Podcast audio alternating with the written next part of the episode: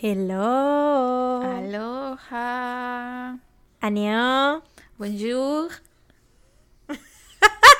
Eh, hi. Hi. hi.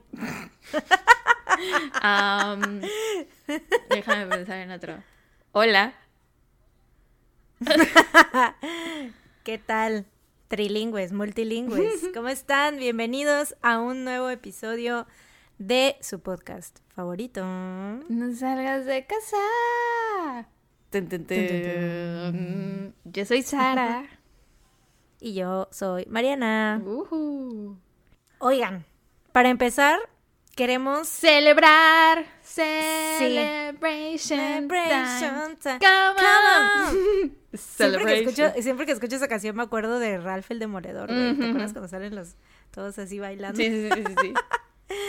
Eh, oigan, qué padre, estamos muy emocionadas, estamos muy felices porque ¿cuándo fue el jueves? Viernes. Fue el ¿Ayer? miércoles. No, el jueves, el jueves, el jueves, el jueves. No, el jueves, Jueves, el jueves, el jueves llegamos al número 26 de en la lista de podcasts en tendencia en México. Wow, estábamos muy impresionadas, no lo podíamos creer. Sí. No sabemos qué pasó. O sea, todos los podcasts de la vida que existen en México, bueno, que existen en y punto, y, o sea, no, no sabemos cómo funciona eso ni siquiera, No entendemos.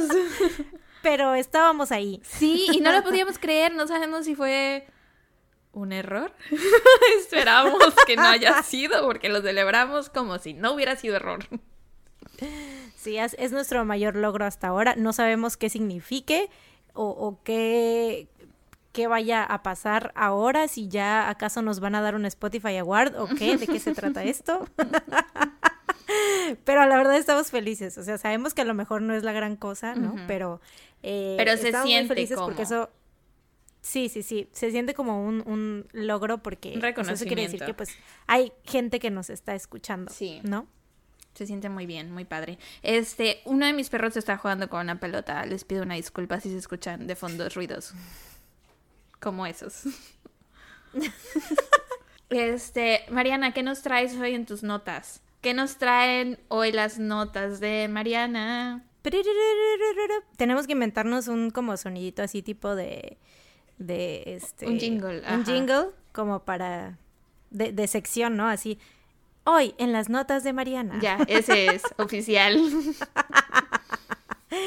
Oigan, pasa una hubo una noticia que estuvo eh, rondando por las redes en estos días. Sí.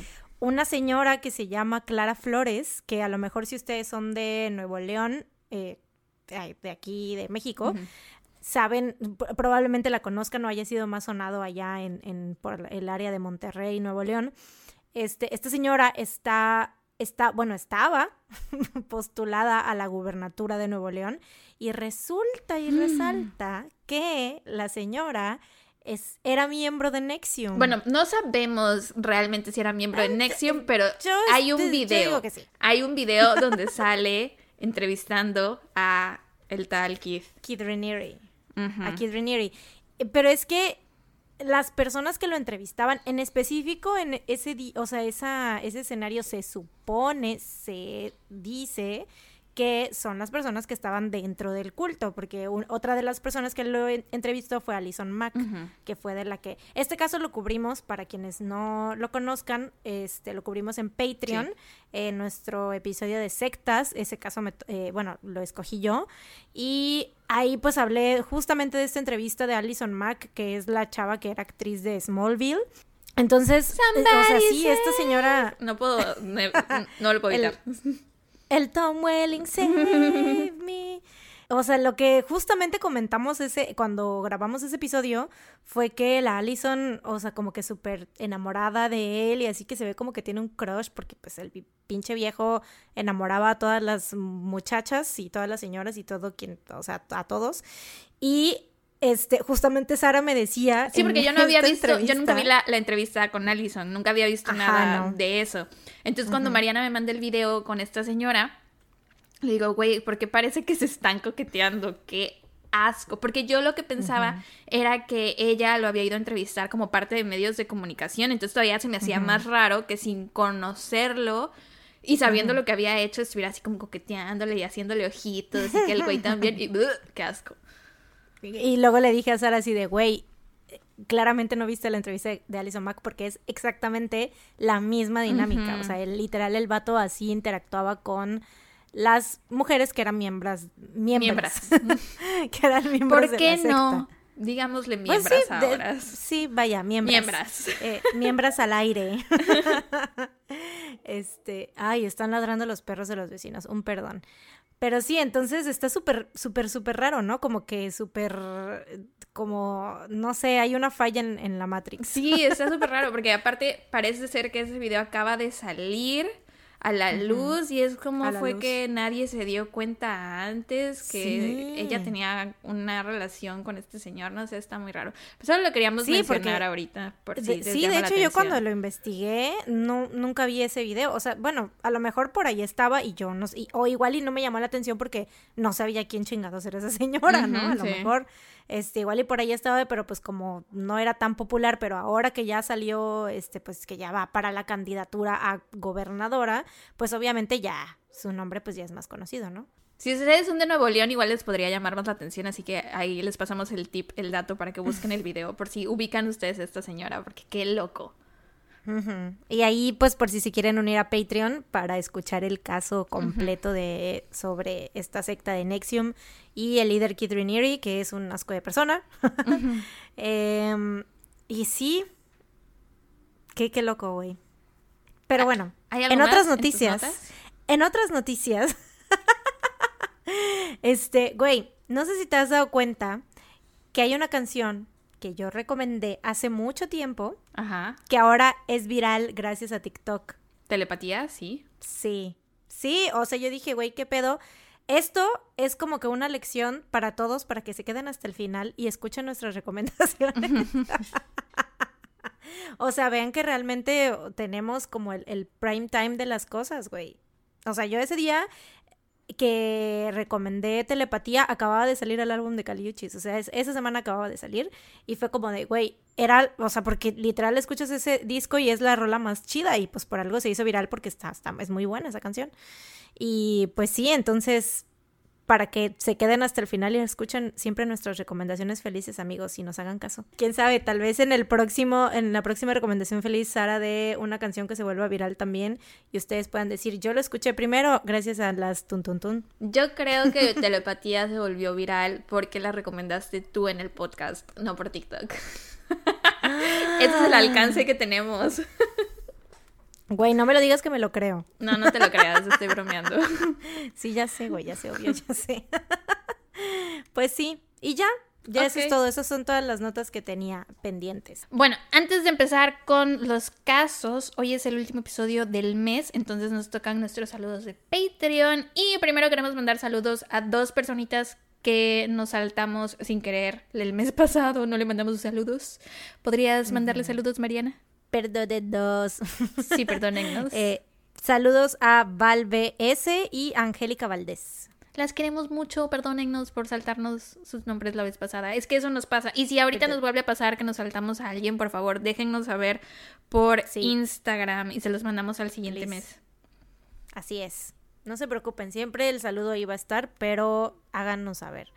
Em, bueno, Muchos, nuestro agradecimiento eterno por siempre y para siempre y muchos saludos a nuestros bellos, chulos, preciosos seres de luz y amor, nuevos Patreons, que son Luz Ambris, Ash Fima, Belén Acosta, Mariana Cifuentes, Cecilia Villanueva, Villanueva, ese me recuerda a Jane the Virgin, ¿has visto la serie? No. Bueno, se llama Jane Villanueva, pero bueno, ajá, sí. Nadia Maciel Delgado. Denny, Hernández Rubio. Anaí M. Andrea Asenjo. Fer Vega. Raquel Granda Mendizábal. Ale Jiménez. Tere Reyes. Alma Prado. Eli Pal. Guadalupe García. Kimberly. Diego Valle. Montserrat Olea. Rex Acosta. Daniela Morales. Diana BG, Jess C, Andrea Guerrero, Katy Carbonel, Y Auri Dalle o Dale. ¿Quién sabe? Esos son todos hasta el día de hoy, que es 27, Hoy estamos grabando en sábado 27 de marzo. Este, este episodio sale el miércoles 31, pero estamos grabando pues prácticamente cuatro días antes. Entonces, eh, por si alguno de ustedes se llega a unir a partir de bueno, son las 9 de la noche. a partir de hoy 27 a las 9 de la noche hasta de, de, aquí al 31, pues sepan que su saludo toca hasta el próximo mes. Así es. Y oigan, antes de empezar con el caso, otra, otra cosa que queríamos decir, un pequeño disclaimer, una pequeña corrección del episodio de la semana pasada. Nos hicieron saber, it has come to my attention, que la palabra mausoleo, pues se dice así, mausoleo y no mausoleo, como lo estaba diciendo. Pero, o sea, la neta, Perdón por no, no es una palabra que usemos todos los días. Es, es normal, yo tampoco sabía. De haber sabido te hubiera dicho, ¿sabes qué? Es mausoleo. Pero no, y de hecho ayer, todavía después de que me corrigieron, porque me lo dijo una amiga, no me escribió me dijo, oye, creo que dijeron mal la palabra. Todavía lo busqué y puse en el traductor para escuchar la voz de, Google Traductor para ver si era cierto. Y sí, güey, es mausoleo. Suena mejor mausoleo, pero bueno. Sí, por supuesto. Pero bueno, mm, ni modo. ¿Qué le vamos a hacer? Lingüística. En fin. En fin. Excelentes anécdotas. ¿Te parece si comenzamos ya con el episodio? Sí, me parece bien. Esta semana empiezas tú, ¿no? Así es, esta semana me toca empezar a mí. A mí. Hoy, 31, miércoles 31 de marzo, eh, es una fecha importante porque se celebra, bueno, es el Día de la Visibilidad Trans. Entonces quise, o sea, como yo de hecho no sabía, no, no tenía como presente esta fecha, pero eh, quería ya tenía tiempo que quería contar un, este, un caso de este tipo. Entonces, la, hace como dos semanas me enteré precisamente que esta fecha, o sea, que hoy se, se conmemoraba esto. Entonces dije, ah, pues lo acomodo para que quede en este día, ¿no? Porque, pues, visibilidad. Eh, y realmente quiero, quiero decir algunas cosas primero, antes de empezar, porque yo no creo que obviamente como mujer cisgénero heterosexual, o sea, no es que yo quiera como adjudicarme o no sé, no sé, es que no sé cómo explicarlo, o sea, simplemente quiero como mostrar mi apoyo hacia la comunidad, no quiero que se tome como un yo soy la que está, o sea, quiero ser... Sí, como white savior. Ajá, sí, o sea, no, no, no, simplemente es como, esta es mi manera de mostrar mi apoyo a la comunidad y de dar visibilidad a este, a este tipo de casos porque la violencia contra las personas transgénero es una cosa, o sea, es algo que ha existido desde hace muchos años y que sigue eh, sucediendo. Entonces, pues es como mi manera de mostrar apoyo. Y ya, no quiero adjudicarme nada. Bueno, pues te voy a contar sobre el caso del asesinato de Brandon Tina, que es un hombre, bueno, fue un hombre transgénero víctima de un crimen de odio. Ok. Em, Brandon nació el 12 de diciembre de 1972 en Lincoln, Nebraska. Su madre le puso Tina, ya que el género que se le asignó al nacer fue femenino. Brandon era el más chico de los dos hijos de Patrick y Joan Brandon. Su padre murió en un accidente automovilístico cuando su mamá estaba embarazada de él, así que pues su mamá solita tuvo que criar a sus dos hijos mientras trabajaba en una tienda de ropa. De pequeños, Brandon y Tammy fueron abusados sexualmente por un tío suyo durante varios años y tiempo después, hasta como por el 1992, o sea, como 20 años después, eh, buscaron terapia para tratar este trauma, Brandon empezó a identificarse como sexo masculino durante su adolescencia, aunque desde pequeño había mostrado interés en todas las cosas que se relacionaban con ser niño. Eh, había puesto varón, pero como que no me gusta la palabra varón, que se relacionaban con ser varón. Ok. Ahorita lo estoy diciendo, pero no sé, como que me da, no, no sé, me incomoda un poco decir varón. Varón. Simón, el gran varón. Es que pienso en varón, como el término... ¿Noble? Con B. Ajá, el término noble. Varón también se llamaba así el hijo de Trump, ¿no? Varón Trump, creo. No, no sé, güey, no tengo idea de la vida de esa gente. Según yo sí se llama así. Em, la mamá de Brandon rechazaba su identidad y se refería a él como su hija. Sin embargo, Brandon continuaba luchando por hacer válida su identidad. En la escuela violaba el código de vestimenta para poder usar la ropa que se le asignaba al sexo masculino e incluso intentó enlistarse en el ejército, pero fue rechazado porque el sexo que puso en el examen de entrada no coincidía con el sexo que tenía en su acta de nacimiento. Tengo una duda, ¿en la escuela no, no dejaban a las niñas usar pantalón? ¿O cómo rompió el código de vestimenta? Sí, pues ah, es eso, o sea, las niñas falda, los niños pantalón, ya sabes. Ah, Entonces él usaba pues pantalón. Ya. y se vestía como niño, entre comillas, porque pues... En diciembre de 1990, Brandon fue al Holiday Skate Park con sus amigos con el cabello corto, los senos vendados y vestido con una camisa y pantalón de hombre, entre comillas. Y lo digo entre comillas porque a esto iba hace rato, pues lo, anoté aquí, por eso no lo quise decir hace rato, pero la ropa no tiene género. O sea, siempre piensen, bueno, a ustedes que nos escuchan, no sé si alguno de ustedes tenga como algún eh, tipo de, no sé, de duda en cuanto a eso, ¿no? Así de que puedo, podré usar faldas si soy hombre o no, Algo así. Yo siento que la ropa no tiene género, o sea, no importa que si eres hombre o mujer o con qué te identifiques, puedes usar lo que se te pegue la gana, ¿no? Em, de hecho, yo siempre, siempre, toda la vida, güey, toda la vida, y eso cuando estaba yo chiquita, era algo con lo que tenía un problema y que sí me molestaban, porque siempre me ha gustado más las, específicamente las playeras de la sección de niños o de hombres, porque mis gustos son súper, o sea, a lo que la sociedad dice que es de hombre, ¿no? Entonces hace cuenta que pues yo siempre, o sea, eh, literal, todas, absoluta perramente todas las playeras que tengo son corte de hombre porque es el que a mí, con el que me siento cómoda y es el que me gusta y es el que pues estoy acostumbrada porque desde chica, este, siempre he comprado en la sección de niños y realmente pues afortunadamente eh, mi familia, bueno, mis papás, o sea, nunca me dijeron nada así de que, no, eso es de niño, ¿cómo te vas a andar poniendo eso? O sea, no, yo siempre fue como de que, ah, ¿te gusta? Pues cómpratelo. O incluso ellos me compraban solitos, ya sabían que era como que lo que me gustaba, entonces pues me lo compraban y ya, o sea, como que no hay mayor problema, ¿no? pues sí. Esta fue la primera vez que Brandon se sintió más cerca de vivir su verdadera identidad, así que de ahí en adelante ya no cambió su manera de ser ni de vestir y nunca más volvió a presentarse con el nombre o el género que se le asignó al nacer.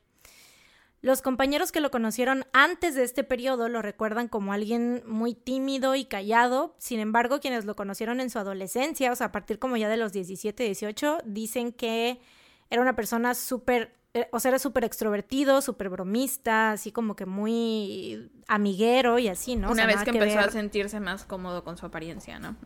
Exactamente. Lo que sí es que, güey, era súper romántico, súper hiper mega romántico, güey.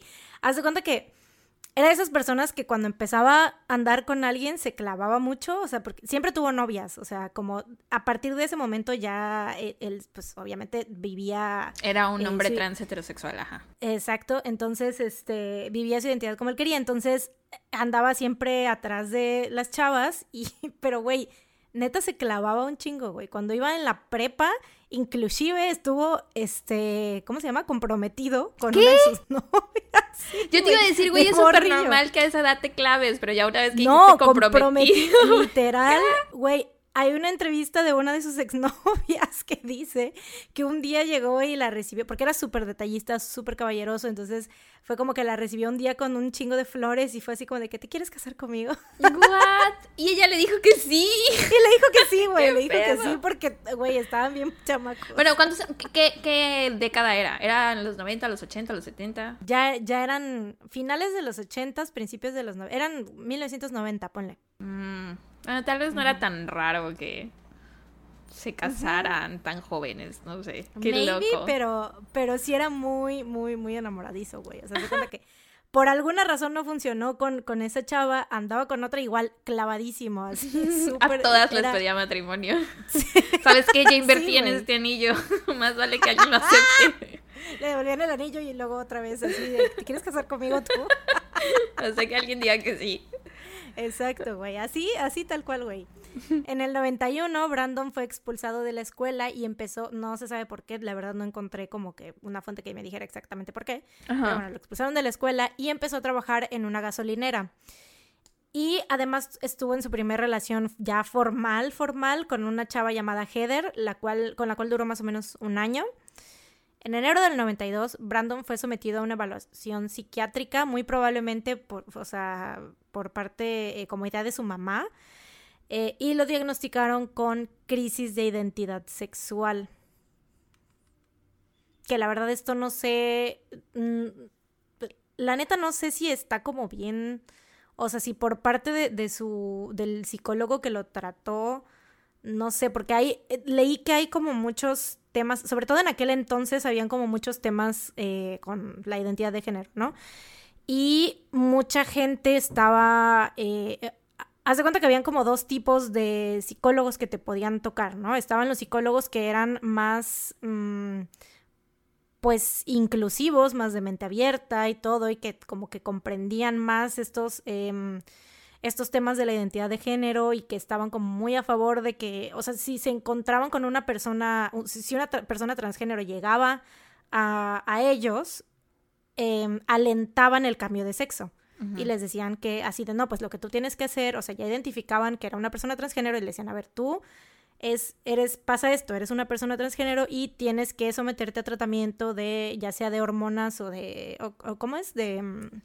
¿Pero le decían tienes o, lo sugerían? O sea, se lo sugerían, o sea, si la persona llegaba y les decía, yo so, eh, nací mujer, pero siento que soy hombre, le decían, ok, o sea, como que le daban un nombre a eso, porque te digo, en aquel entonces el término casi nadie lo conocía.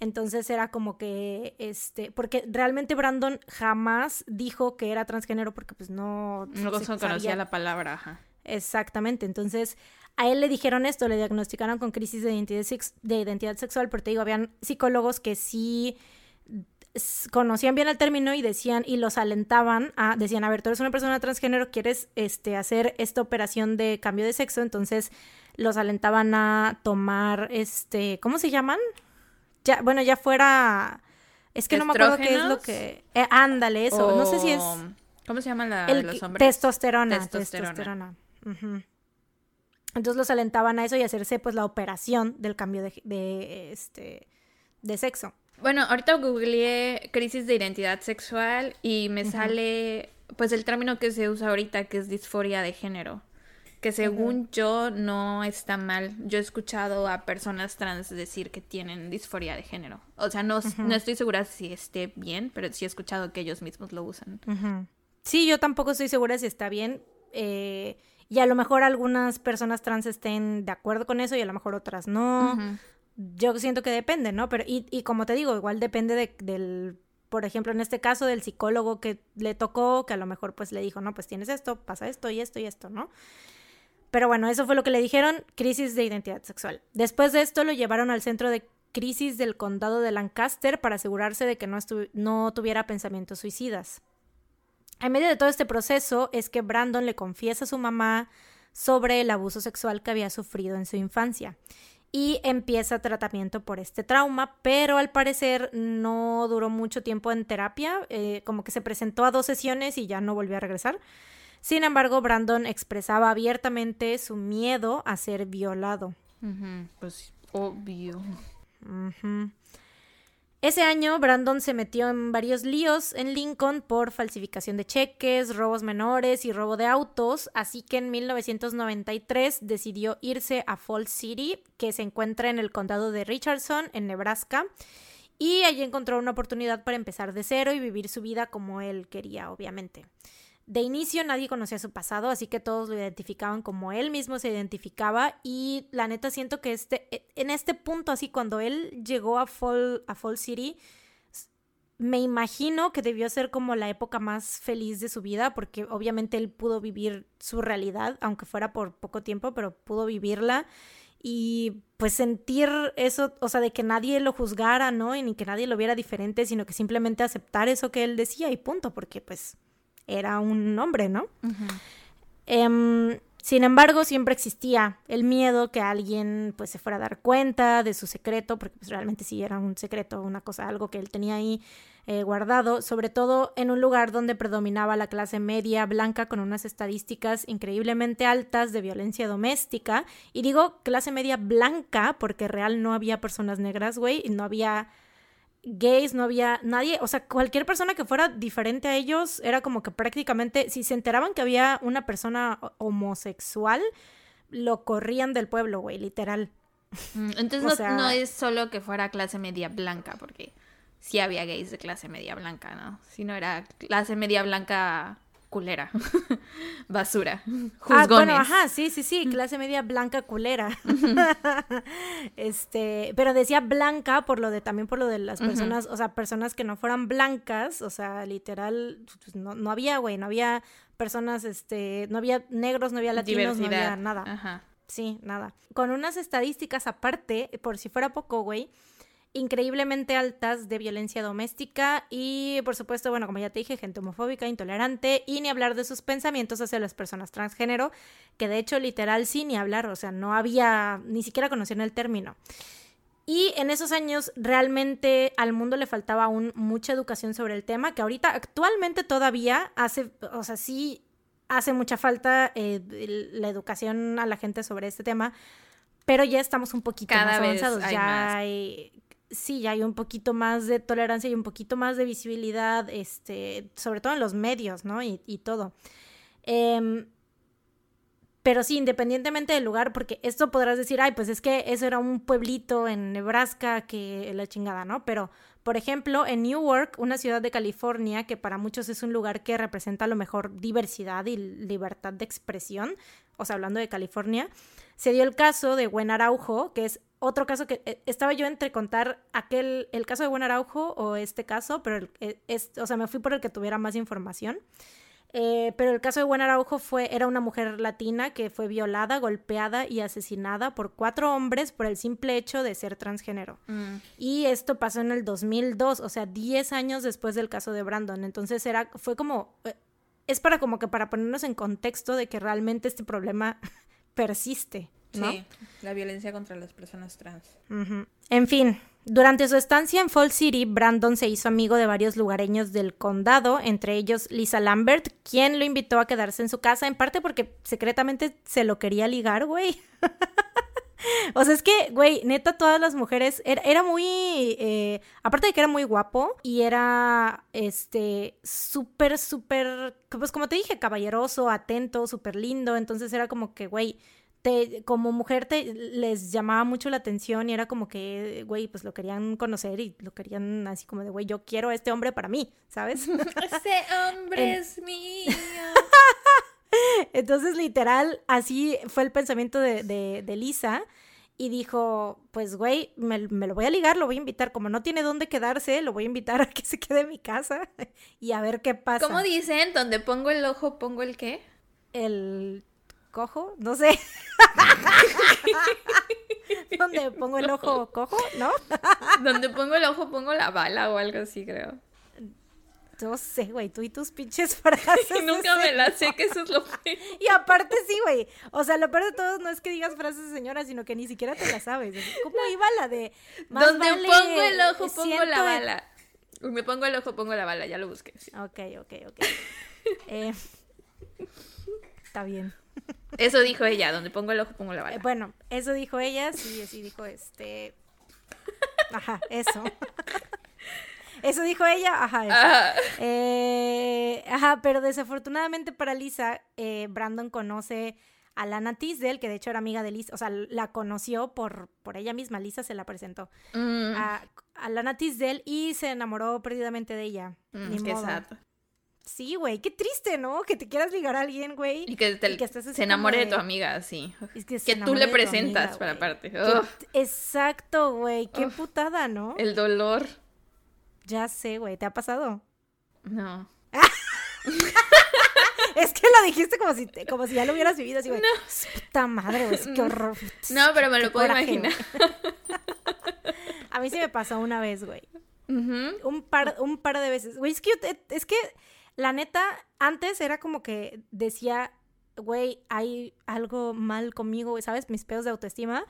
Pero ahora que lo veo en retrospectiva, digo, güey, es que neta he tenido amigas guapísimas, güey, que digo, o sea, ¿cómo chingados? es obvio, güey, cómo no se iban a enamorar de ellas si eran neta, güey, prácticamente modelos, güey. Pero bueno. Eh, eh, ajá, ajá, ajá. Pronto Lana y Brandon empezaron una relación y Brandon se empezó a relacionar con los amigos y conocidos de Lana. Entre ellos su ex, John Lotter, que güey, o sea, se llevaba un chingo con su ex, qué asco.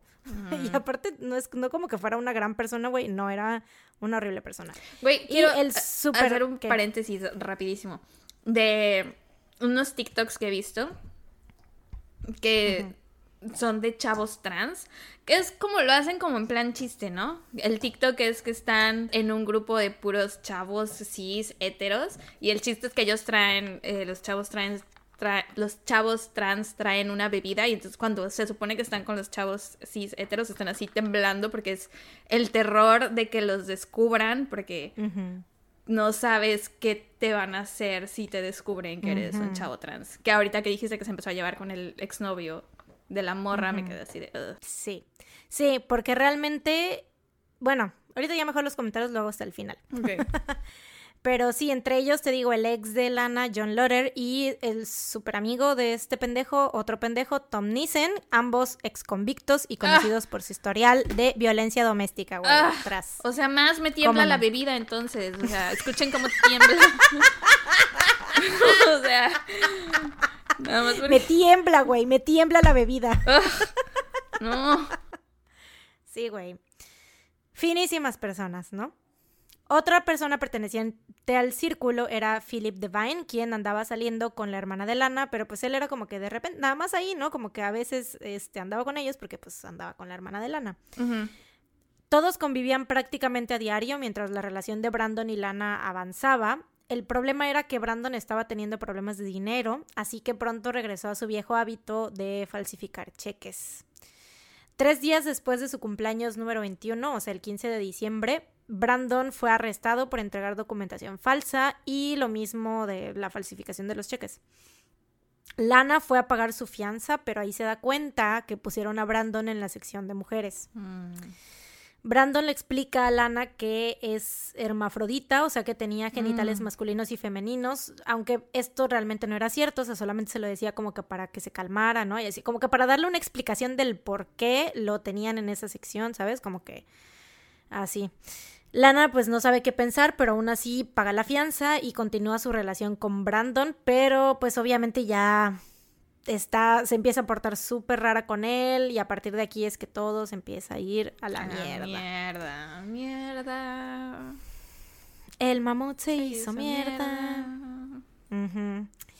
En el periódico del pueblo es publicado el arresto de Brandon junto al nombre Tina Brandon, que de hecho, o sea, si te das cuenta, mm. Brandon lo único que hizo fue como voltear su nombre, porque eh, su nombre, cuando nació el nombre que su mamá le dio fue Tina Brandon. Brandon es, eh, era su apellido. Entonces Brandon lo que hizo fue cambiarlo y decir que su nombre era, su nombre propio era Brandon y su apellido era Tina. Eh, y pues bueno, en el periódico lo publican pues al revés, como Tina Brandon, y aparte se refieren a él como mujer. Ah. Obviamente, las personas dentro del círculo de Lana pues estaban todos histéricos porque no podían creer que Brandon les hubiera mentido pero más que nada sentían mucha curiosidad por saber exactamente qué tenía Brandon entre sus piernas, lo cual, pues, perdonen mi francés, pero, güey, qué verga les importaba, güey. No, o sea, no era su puto pinche asunto, güey. Los próximos días fueron un infierno total para Brandon. Todos le hacían preguntas sobre su sexo y lo llamaban monstruo, fenómeno, todo tipo de cosas culeras. Pero la situación escaló el 24 de diciembre durante una fiesta navideña en casa de Tom Nissen. John y Tom se emborracharon y empezaron a acosar a Brandon al punto de agarrarlo, y, o sea, literal agarrarlo por la fuerza y bajarle los pantalones para que Lana ah. viera lo que tenía entre sus piernas, güey. Mm. Brandon obviamente les, les rogó que se detuvieran, pero John y Tom lograron exponer sus genitales y mientras esto pasaba, Brandon obviamente le estaba, o sea, él lo que le preocupaba era Lana, su relación con Lana, entonces él le decía que le decía que estaba ahorrando para hacerse la operación de cambio de género. Oh. Em, Esto desató un odio sin límites entre, o sea, entre John y Tom hacia Brandon, quienes lo golpearon brutalmente y lo llevaron en su auto hasta un terreno abandonado. Ahí lo forzaron a quitarse los pantalones otra vez y abusaron sexualmente de él. Ugh. Ambos lo violaron y continuaron golpeándolo hasta que se hartaron y se fueron, no sin antes advertirle que lo matarían si hablaba con la policía sobre lo que había sucedido. Brandon se levanta como puede y en estado de completo shock va a buscar a Lana y aunque Lana pues estaba como que obviamente no como que no sabía qué pensar de, de la situación de todo esto y más bien ya estaba ya no quería tener una relación con él, ¿no? Pero aún así, pues obviamente cuando lo ve como estaba, o sea, que estaba todo golpeado y de que, pues obviamente le dice, le, le dice que lo habían violado, pues ahí sí le dice, oye, pues no, tenemos que ir a la policía, ¿no? Esto es algo Sí. grave. Em, entonces, eh, Lana lo acompaña a reportar y a presentar cargos por el ataque y por las violaciones. eh, pero Brandon no tenía idea de lo humillante y degradante que esto iba a ser para él. Después de hacerle el rape kit, o sea, el kit de violación, el sheriff del condado de Richardson, Charles Laux, interroga a Brandon y antes de pasar a lo siguiente quiero decir algo que leí en uno de los artículos mientras estaba investigando el caso, lo cual que, o sea, siento que es muy, muy acertado. Brandon sufrió tres violaciones, una por parte de John Lotter, otra por parte de Tom Neeson y la última por parte del sheriff Charles Laux. ¿Por qué? Se, se, supone que Charles tenía que interrogar a Brandon específicamente sobre el ataque que había sufrido, ¿no? Dar detalles sobre la violación, pero más que nada concentradas en el abuso y sobre todo en los atacantes, ¿no? O sea, en- ajá. Exacto. Sin embargo, decidió girar las preguntas en torno a la sexualidad de Brandon uf, y prácticamente dándole a entender que se merecía lo que le había pasado. Mm, típico. Parte del interrogatorio es lo siguiente. Charles le dice, después de que te bajó los pantalones y vio que eras mujer, ¿qué hizo? ¿Te acarició? Mm. Brandon le dice que no. Charles le dice, ¿no te acarició? Ok, ¿no te sorprendió? ¿No te llama la atención que no puso sus manos en tus pantalones para jugar contigo? Todos estaban borrachos. No puedo creer que te bajara los pantalones y siendo tú una mujer no haya metido su mano o sus dedos dentro de ti. ¿Qué pedo, güey? Y Brandon le dice, pues no lo hizo. Aparte, esta, esta entrevista está en, en YouTube, si, si la quieren eh, buscar para que vean como el tono de voz ¿La que, real? que tenían ambos. Sí, la real, la real. Mm, Y. Brandon obviamente está súper... Pues aparte de que está, pues acaba de pasar por un evento súper traumático, em, casi no, no se le escuchan las respuestas porque responde muy despacito, así como que se nota que se siente súper incómodo y que no está como... eh, o sea, que le está afectando también esas preguntas que, que le están haciendo, ¿no? Sí. Em, ya le dice que, que dice, no, pues no lo hizo. Charles le dice, no puedo creer que no lo hizo. ¿Y se le paró cuando se dio la vuelta o qué? ¿Qué Brandon dice, no sé, no vi. Charles dice, ¿no viste? Entonces le tomó un tiempo para hacerlo o como tú se lo provocaste? Brandon dice, no, no lo hice. Charles dice, ¿no se lo provocaste? Brandon, no. Charles, entonces piensas que él se provocó solito o cómo? ¿Qué? Brandon, supongo. Ve- te digo, güey. ¿Qué pedo, güey? Ah. Exactamente, exactamente. Entonces Brandon, Brandon obviamente no sabe ni qué contestar, güey. Le dice. Por eso la "Supongo, gente sé". no, denuncia. Ah. Charles le dice, no sabes, ok. Cuando se puso en el asiento trasero, tú ya estabas abierta de piernas, lista para él, esperándolo. ¿Qué? Y Brandon le dice, no, yo estaba sentado. Charles le dice, ¿y por qué andas con mujeres en vez de hombres si tú eres mujer? ¿Qué? Brandon, Brandon le dice, no tengo la menor idea. Charles le dice, no tienes la menor idea, andas por ahí besando a otras mujeres, las mujeres que no te conocen piensan que eres hombre, las besas. Brandon le dice, como que súper, súper, hiper, mega bajito que hasta se lo tiene que repetir. Le dice, pues, lo que a él le habían dicho, lo que le- a él le habían diagnosticado. Le dice, tengo una crisis de identidad sexual. Charles le dice, ¿quieres explicar eso? Y Brandon dice, ni O sea, como si él fuera el eso". criminal. Mm, Exacto. Mm. Y Brandon le dice, ni siquiera sé si puedo hablar de eso, ¿no? Porque obviamente él ni siquiera, pues, ni sabe como que bien qué, Sí, ni qué significa ese entender, término. Lo que se haya dicho al final de esta entrevista se perdió porque la última parte fue borrada de la cinta. Mm. Quién se, güey, si esto es lo que no borraron, güey, imagínate lo que borraron. No, neta, no me quiero ni imaginar. Pero bueno, Brandon firmó su denuncia y esperaba que arrestaran a John y a Tom. Sin embargo, y a pesar de sus antecedentes penales, el sheriff Charles Locks decide que la denuncia no procede y que no había necesidad de arrestar a ninguno de estos dos imbéciles. ¿Qué? En los días siguientes, tanto John como Tom fueron llamados para interrogarlos, pero John negó todo y Tom simplemente dijo que John había tenido sexo consensuado con Brandon, pero que él no había participado. O sea, estupideces, güey. El 30 de diciembre, Brandon tenía que ir a la estación para una segunda entrevista, pero al llegar y ver a Tom adentro, se niega a entrar y regresa a casa de Lisa, donde se había estado quedando los últimos días, que es la primera la, que estaba enamorada de él, con la que se quedó primerito. Sí. Porque obviamente después cuando andaba con Lana, se estaba quedando en casa de Lana. Em, pues sí, regresa a casa de Lisa y le llama a su mamá, que obviamente ya sabía todo lo que había pasado, y le dice que no se preocupara, que en cuatro días él iba a estar de regreso en Lincoln. El 31 de diciembre, John y Tom fueron a casa de Lana buscando a Brandon, pero la mamá de Lana les dijo que ya no estaba ahí, que había regresado a casa de Lisa. Aquí, después de esto, hay versiones donde dicen que Lana acompañó a John y a Tom, pero pues esto nunca se ha, sido comprobado, no saben. De hecho, hay también otras versiones que dicen que Lana fue la que en un principio este obligó, no obligó, sino que fue la que sugirió a John y a Tom eh, que en la fiesta de, mm, de, Navidad que le bajaran los pantalones para ver qué era lo que tenía entre sus piernas, pero realmente no se sabe. Ella dice que no, pero quién sabe. Em, cuando llegaron a casa de Lisa parecía como si no hubiera nadie, pero John patea la puerta y al entrar encuentran a Lisa en uno de los cuartos. Cerca de su cama en una cuna estaba su hijo de ocho meses, Tanner.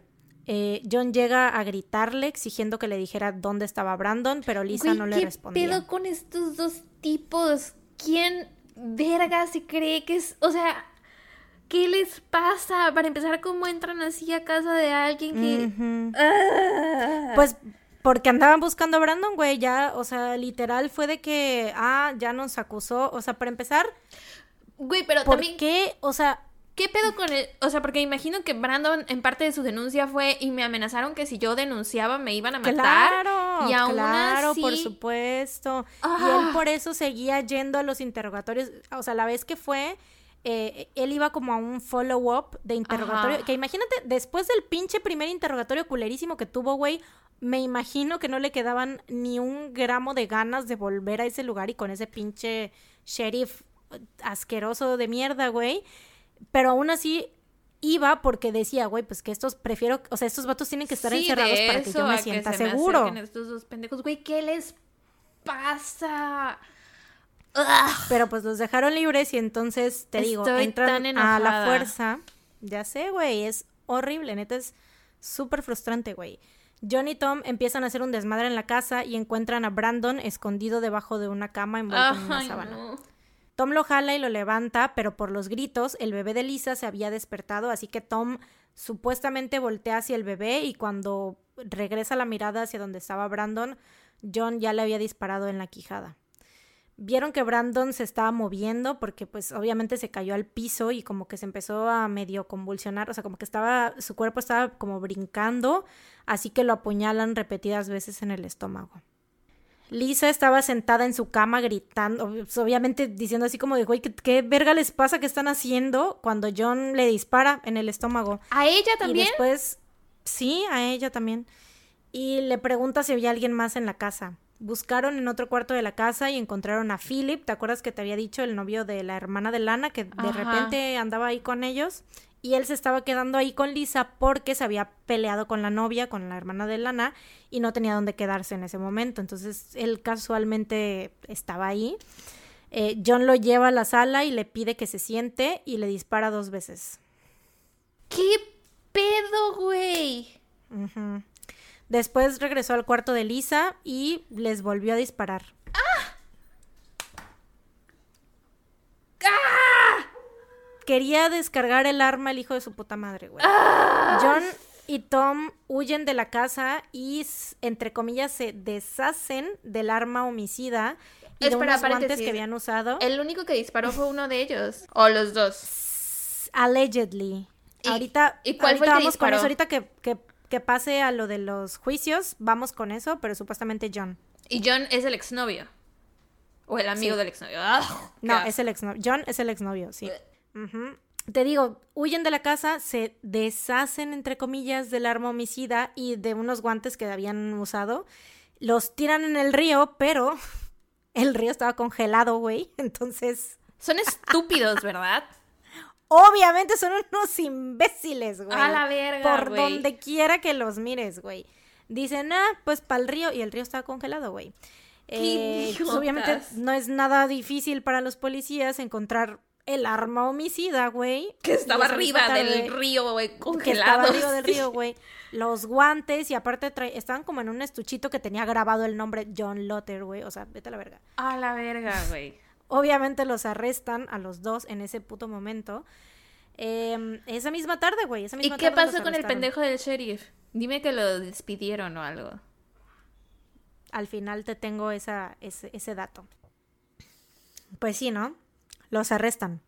El juicio de Tom fue primero en 1995 y después de 18 horas de deliberación es encontrado culpable de asesinato en primer grado, pero su sentencia fue atrasada hasta después de que pasara el juicio de John, el cual sucedió pocos meses después. En este juicio, el pinche Tom se sube al estrado para testificar que John había cometido los asesinatos y por eso, o sea, esta es la versión que se Mm. conoce oficialmente, es la versión que te conté. Eh, pero realmente no se sabe exactamente quién jaló el gatillo en cada asesinato, si se turnaron o si fue solo uno de ellos, que realmente no importa porque pues, los dos son igual de culpables, ¿no? Sí. Eh, los dos estaban ahí, vaya. Este testimonio hizo que la sentencia de Tom fuera vida en prisión mientras que John obtuvo la pena de muerte. Mm. O sea, básicamente hizo un este deal, ¿cómo se llama? Hizo Trato. un trato para salvarse él el pellejo y decir, pues ya, que, el, que, le, que le vaya de la verga al otro vato, ¿no? Entonces, por eso te digo, yo la, la neta dudo mucho de la credibilidad de este güey. Pero bueno.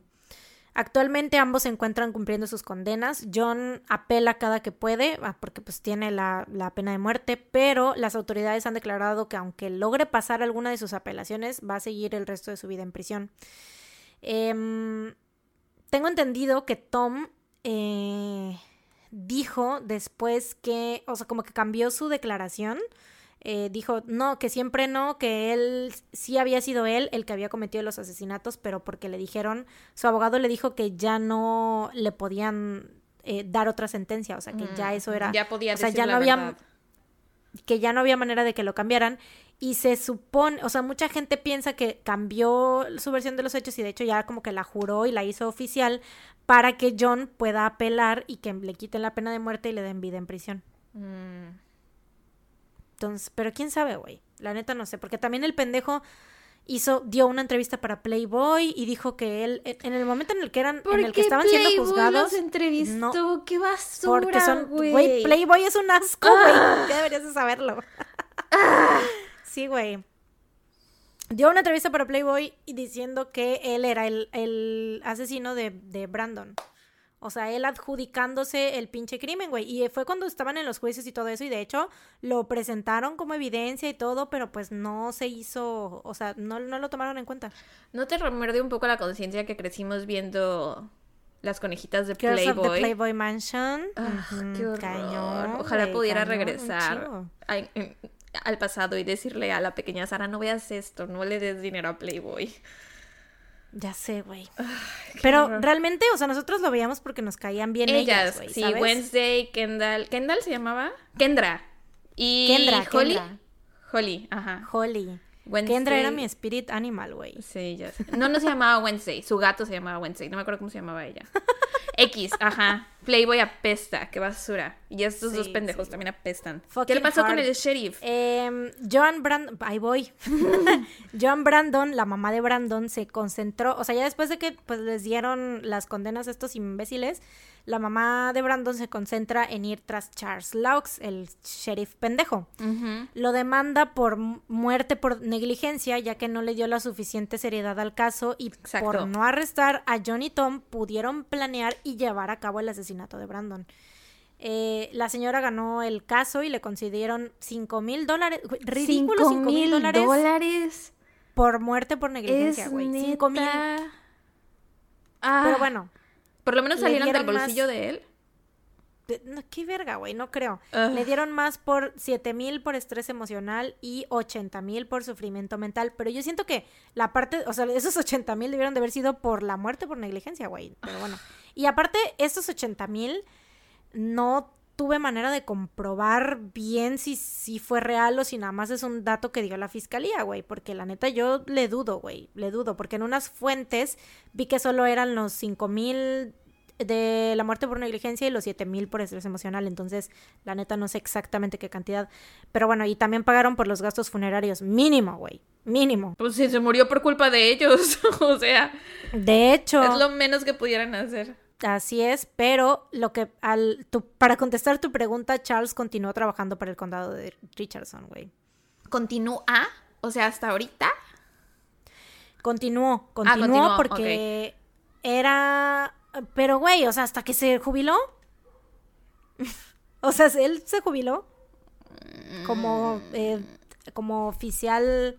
Eh, creo que su último trabajo fue oficial en una correccional. O sea, sí, pero siguió trabajando para, la- para el condado de Richardson, güey. Odio este planeta.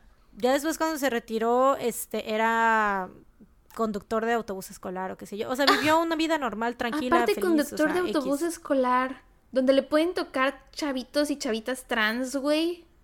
Ujú. Ah. No.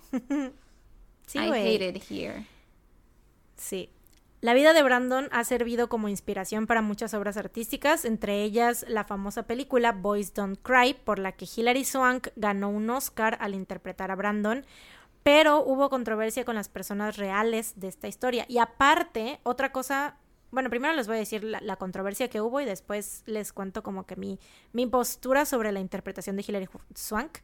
Eh, primero, la controversia que hubo fue que la mamá de Brandon se quejó con los medios por llamar a Brandon con los pronombres que él eligió. O sea, eh, muchos medios lo llamaban, pues obviamente con el pronombre él, y Brandon, le decían Brandon Tina. En todos lados es conocido como Brandon Tina, no como Tina Brandon. Em, pero pues ella sigue refiriéndose a Brandon como su hija y lo llama Tina. Eh, y principalmente se quejó del discurso de Hilary Swank durante los Oscars porque Hilary agradece, le agradece a Brandon, o sea, dice y thank you to Brandon, bla, bla, bla. Entonces, pues a la señora le emputó que le llamara. Brandon a Brandon. Que cumpliera los Em, deseos de su hijo. Exacto, sí. Sí, porque ella pelea que ese no era su nombre, ¿no? X. Otro pedo que hubo fue con Lana Tisdale, quien demandó a los productores por proyectar. Porque haz de cuenta que en la película. ¿La has visto o no? Ya te había dicho que no. Ah, Hablamos de eso ayer. se me había olvidado. Este. Haz de cuenta que en la película. eh, Lana, el personaje de Lana se da cuenta, ¿no? De que Brandon es Trans. trans y sigue con él, o sea, ella, a ella no le importa y le dice, no, pues tú y yo nos vamos a... ¿Y eso a le molestó a juntos". ella? Le molestó. Ah. Le molestó porque pues la proyectaron como que ella había continuado su relación con Brandon después de enterarse que era trans y eso pues ella dice Le que no molestó. Ay, no puede ser. O sea, todavía que la hacen más humana en la película. Exacto, güey. y No, aparte no ve que le están echando la mano. Güey, y la interpretó Chloe Sevigny, güey. O sea, Chloe Sevigny es una de las mujeres más preciosas de la, de la vida, güey. O sea, la, obviamente era una superversión hiper mega mejorada de ella, güey, ¿sabes? En todos los aspectos. Y aparte me da risa porque en la película específicamente haz de cuenta que todo, tiene como que todo su cuarto decorado de vacas. Y ella le dice, este, la, el personaje en la película le dice a Brandon así de, sí, es que como que tengo una obsesión con las vacas, no sé por qué. Y güey, en entrevistas reales de Lana en su casa se ve que tiene todo decorado con vacas, güey. Es en serio. Entonces eso sí es real, güey. Oye, no teníamos. Esa parte que pareciera que es la que es mentira, güey, es re- súper real. No, no la mamá de un amigo nuestro tenía también una obsesión por vacas. Me acuerdo que fuimos a su casa, la mamá de Marco. Vacas. Tenía, ¿De va- Marco? tenía imanes de vacas, tazas de vacas, cucharas de vacas. ¿Te acuerdas esa vez que fuimos y nos tomamos una foto? Ajá. en su cocina y que todo era de vaquitas. Ajá, sí, sí, así. Bueno, pues sí, el pedo que yo tengo, todo el mundo tiene pedos con Boys Don't Cry. Cada quien tiene sus, sus, propios pedos. El pedo que yo tengo es parte de lo que se habla en un documental de Netflix que se llama Disclosure. Se los recomiendo mucho por si quieren eh, investigar un poquito más sobre la comunidad trans y ver la, más que nada la representación que ha tenido la comunidad en los medios, ¿no? Que este, y hay testimonios de artistas trans que lo que pues ellos hablan desde su perspectiva, ¿no? Entonces ellos dicen que eh, para ellos ver ciertas representaciones, o sea, ver que una mujer cisgénero está interpretando a un hombre transgénero, pues es como que dices, güey, no, o sea, no, no debería de ser así porque esto para el público se interpreta como que es... Una mujer disfrazada de hombre. Exacto, sí, que es una fachada o que es un o que es transvestismo, que el transvestismo es diferente, o sea, es cuando de repente te, te, vistes como el género opuesto o como que haces drag o qué sé yo, ¿no? Entonces, y hay mucha diferencia entre esto y ahorita ya últimamente ya han habido, ha habido muchísima más representación trans en los medios y cada vez hay más eh, actores trans interpretando a personas trans, o sea, contando sus propias historias porque es lo que debería de ser, ¿no? Es como antes, cuando en el teatro no se les, este, las mujeres no, podían, actuar, ¿te acuerdas? Que solamente los hombres podían actuar. Cuando nos tocó a nosotras que estábamos vivas por aquel entonces. ¿Qué tiempos? Para aquellas épocas de William Shakespeare. ¿Te acuerdas cuando fuimos a ver este Romeo y Julieta? sí, sí, sí, sí. No, me acuerdo cuando fuimos a ver Hamlet, que se sentó junto a nosotras Shakespeare, sí. Sí. Que ahí, así, así conocimos, así nos enamoramos de Shakespeare. claro que me acuerdo. Y te acuerdas, te acuerdas que eran puros hombres. sí, sí, me acuerdo, güey, ¿qué pasa? Que se había. no, pero ya en serio, o sea, si había el papel de una mujer lo interpretaba un hombre porque a las mujeres no se les permitía estar en el teatro. Entonces, siento que va, o sea, es más o menos, es casi prácticamente eso, ¿no? De que a una persona trans no les permiten interpretar el papel de una persona trans, ¿no? Y sobre todo cuando hay actores y actrices trans que están buscando trabajo. Y es porque no me contratas a mí para un papel que está escrito para alguien como yo. Exacto. Tal cual. Porque aparte se pierde mucho. Y han habido como que muchos eh, que. Ah, es que es complejo hablar de esto, porque en primera es como que separar un poco. Hilary Swank es muy buena actriz, ¿no? Sí. Y por ejemplo, eh, no sé si ustedes hayan visto a Eddie Redmayne en La chica danesa, que es un poco más para acá. También, yo no estoy diciendo, Eddie Redmayne es un súper buen actor, interpreta muy bien el papel, lo que tú quieras, pero ese papel debió haber sido interpretado por una persona trans. Sí, sí, sí, claro. Y, o sea, realmente el que él lo haya interpretado, en el caso, hablando de Eddie, de Eddie Redmayne en la chica, eh, ajá, en la chica danesa, por ejemplo, te quita esa, o sea, porque tú dices, bueno, ok, se vistió de mujer, pero él es hombre, ¿no? Entonces eso genera una eh, malinterpretación en el término que, o, en lo que significa ser una persona transgénero, ¿no? Pero bueno, pues ya, eso es todo sobre mi caso. Mis fuentes fueron Murderpedia, Crime Library, Wikipedia, la película Boys Don't Cry, el documental de Brandon Tina Story y el artículo de Stephanie Farrington, Two Decades After Brandon Tina's Murder, a Look Back at Falls City para The Atlantic. Y eso es todo por el asesinato de Brandon Tina. Wow, qué sad, güey, muy sad. Lo sé. Y lo peor es que sigue pasando, güey. Y sentí que era muy importante contar esa historia porque, por ejemplo, en nuestra... También o sea, igual y ahorita conté pues una historia de Estados Unidos y que es como que una de las más conocidas, pero aquí en nuestro país han habido muchísimo, o sea, hay muchísimo crimen de odio contra las personas trans y sobre todo de activistas trans. O sea, por ejemplo, este Agnes Torres, que eso fue creo que en el 2012.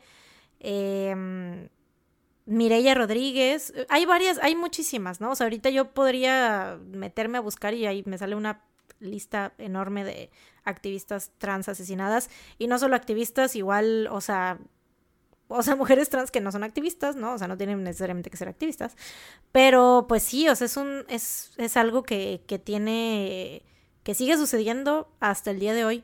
Te digo, no sé, siento que hace falta mucha, o sea, todavía estamos como que ahí vamos, ¿no? Pero siento que hace falta eh, concientizar a la gente, ¿no? sobre este, este, este tipo de temas e informar sobre, eh, pues, sobre todo los términos, o no sé, como que en, lo más, eh, en lo más que puedas apoyar tú a la comunidad, ¿no? O sea, ya sea dándoles, pues, obviamente un trato digno, como todas las personas merecemos, o, este, pues, mostrando tu apoyo de cualquier manera, ¿no? Darle plataforma a sus historias también. Exactamente, sí. Y visibilizar que es un problema real, porque mucha gente igual y piensa que, pues, que no suceden esas cosas, ¿no? Que eso ya ah, pasaba antes y ahorita ya no pasa, ¿no? Pero no es cierto, o sea, sigue, sigue sucediendo y pues, pues sí, es algo que realmente a mí, a mí en lo personal, me, no sé, me, me molesta mucho el que una persona agreda a alguien simplemente por el hecho de, por su preferencia sexual o por su identidad sexual o por lo que sea que, que güey, it's none of your fucking business, güey. ¿En qué verga te, te, afecta la sexualidad o la identidad sexual de alguien, güey? O sea, ¿por qué, sabes? ¿Por qué tienes que estarte preocupando por lo que alguien tenga entre sus piernas? ¿O por qué tienes que estarte preocupando por a quién, o sea, a quién ama a esa persona o quién le gusta o quién la trae? ¿Qué te importa, güey? Exacto. Y pues ya, específicamente por eso me molesta mucho. Como que me... me mm, mm. Pero bueno. Ay, pues qué triste historia. Sobre todo porque si ese estúpido sheriff hubiera hecho su trabajo, güey. Ya sé, güey. Y por eso, o sea, como lo dije, fue como una tercera violación hacia Brandon, porque realmente, aparte de que no hizo nada, güey, y lo violentó psicológicamente, güey, o sea, le hizo creer, o sea, aparte del trauma que él ya estaba viviendo, de que su miedo de, de ser violado se hizo realidad. Sí o sea, les, le estaba haciendo creer prácticamente que era su culpa y que se lo merecía. O sea, no mames. Pues es la octava vez que la digo, pero qué sad y qué coraje. Y buen trabajo. Eh, fíjate, no había yo visto nunca la película porque sabía que era triste y estaba como evitando hacerme a mí pasar por ese momento triste. Pero tú lo hiciste. Muchas gracias. I appreciate I did it for you. Tantos años evadiendo Pero realmente, miren, sí, no, la película es buena. Nótese que lo digo en tono muy agudo porque no estoy tan segura de lo que estoy diciendo. Mm. o sea, no es, no es mi cup of tea, pero no es mala. O sea, si quieren ver la historia, porque aparte está muy sugar coated, ¿sabes? Está como muy... Bueno, también salió hace como 15 años, ¿no? O más. Sí, sí, sí, sí, sí, salió, sí. Estaba, no, recuerdo de qué año es. Creo que estaba para el público de aquel entonces, para que estuvieran como, sí. para que la pudieran digerir fácilmente. Mm, sí, sí, claro. Y más que nada para generar empatía hacia Brandon y hacia, pues, las personas transgénero. Entonces siento que por ese lado, ok, I respect that. Y también respeto que en el discurso de Hillary, aunque de nuevo no estoy de acuerdo que ella siendo una mujer cis haya interpretado a un hombre trans, em, pues sí estuvo, o sea, lo que dijo en su discurso, o sea, el que le haya agradecido a Brandon y llamarlo por su nombre, o sea, este, pues siento que es algo que, o sea, como validarlo, ¿no? O sea, dar esa validación. Y esto es algo que estábamos hablando ayer Mariana y yo, este, que no es solo que a la comunidad trans les moleste que actores o actrices cis interpreten sus papeles, sino son problemas que se presentan en todas las comunidades. Le estaba yo comentando que el otro día estaba viendo un video en YouTube de una chava con autismo y ella comentaba, estaba como dando películas o series que representaran bien eh, a una persona que tuviera autismo. Y entre sus recomendaciones estaba la serie Atípica, que yo se las recomendé creo que en un episodio hace un buen. Y ella comentaba que la serie está más o menos, pero que a ella no le parecía correcto que el actor que hace Sam no tuviera autismo. Eh, entonces creo que es un problema que se da con todas las comunidades, eh, porque sé que hay muchas personas que dicen, ay, bueno, pero ¿qué tiene de malo? No sé qué. O sea, por ejemplo, creo que eh, también hubo hace todavía más, más, más años, como hace 60 o 70 años, a películas que los personajes eran asiáticos en lugar de contratar actores y actrices asiáticos, contrataban gente blanca y las pintaban de amarillo. Breakfast at Tiffany's, güey. ¿Cuál era el problema en Breakfast at Tiffany's? ¿Cómo que cuál era el problema en Breakfast at Tiffany's? Es que solo la he visto como dos veces. El vecino asiático. No mames, es una de las representaciones más xenofóbicas que existe en la historia del cine, güey. Pero no es un asiático Eh, el que lo hace. No sé, no recuerdo bien si es un asiático, no sé, güey, como que lo he bloqueado de mi mente. Lo he bloqueado de mi mente, pero creo que está en Yellow Face. Mm. O sea, como que le hicieron esa representación así horrible.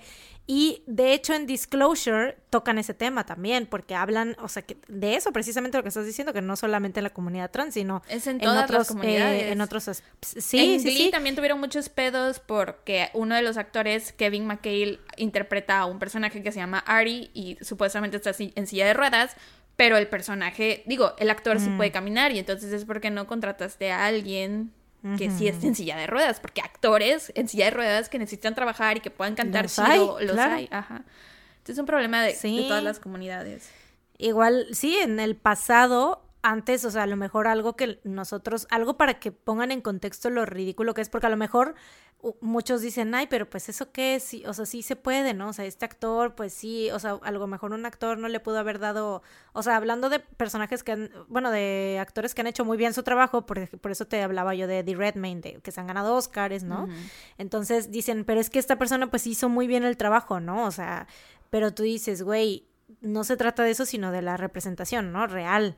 Y, por ejemplo, es este mismo problema que había muchísimo antes. En, yo les ponía el ejemplo del teatro de las mujeres, pero también el de la blackface, o sea, de las personas, hombres blancos, aunque parezca ridículo, sucedió, o sea, hacían, interpretaban el papel de hombres negros pintándose la cara de negro. Caricaturizándolos, ajá. E- Exacto, o sea, es como que es algo que suena tan ridículo. Obviamente, en el, en el presente ya eso es imposible. O sea, obviamente eso sería una... Súper mal visto, sea, sí. Cancelación súper, segura. súper, hiper- exacto, eso sería una cancelación inmediata, Sí. güey. Pero sucedió y, sus, y pues sigue sucediendo en ciertos tipos de comunidades, ¿no? Entonces es lo que uno dice, güey, pues eso la neta no está bien. Sí. Pero bueno. Pero bueno. Y las dos, Na, pero na, bueno. No, no, no. ok, bueno, entonces ya voy a empezar yo con mi caso. Te voy a contar sobre el asesinato de Johnny Alt Altwanger. Altinger, Altwanger. Es que encontré que se encontré escrito de distintas formas su apellido, entonces no estoy segura cuál es la correcta forma de escribirlo.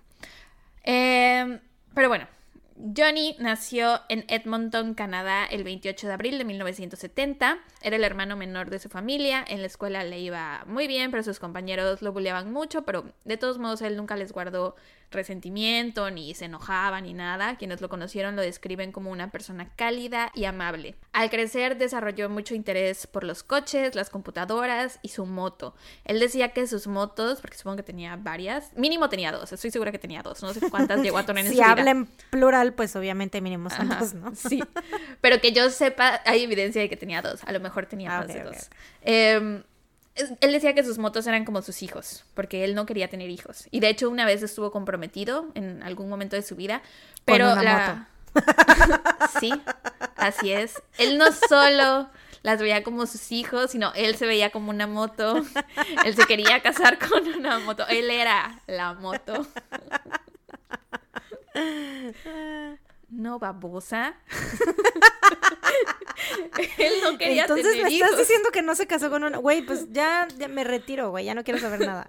Fin. No quiero saber nada. Si no se casó con la Qué moto, ¿para qué me estás historia. contando de... Sí, güey, la neta, ¿para qué me estás hablando de motos? Si no me vas a decir que se terminó casando con su moto, güey. Lamento decepcionarte. Estaba comprometido con una persona, una mujer. Mm, Eh, pero la mujer, boring. la mujer quería tener hijos humanos. Y entonces él no quería tener bebés, nunca estuvo en sus planes. Aburrido. Entonces, Quería tener motos, obvio. Él quería tener motos, sí.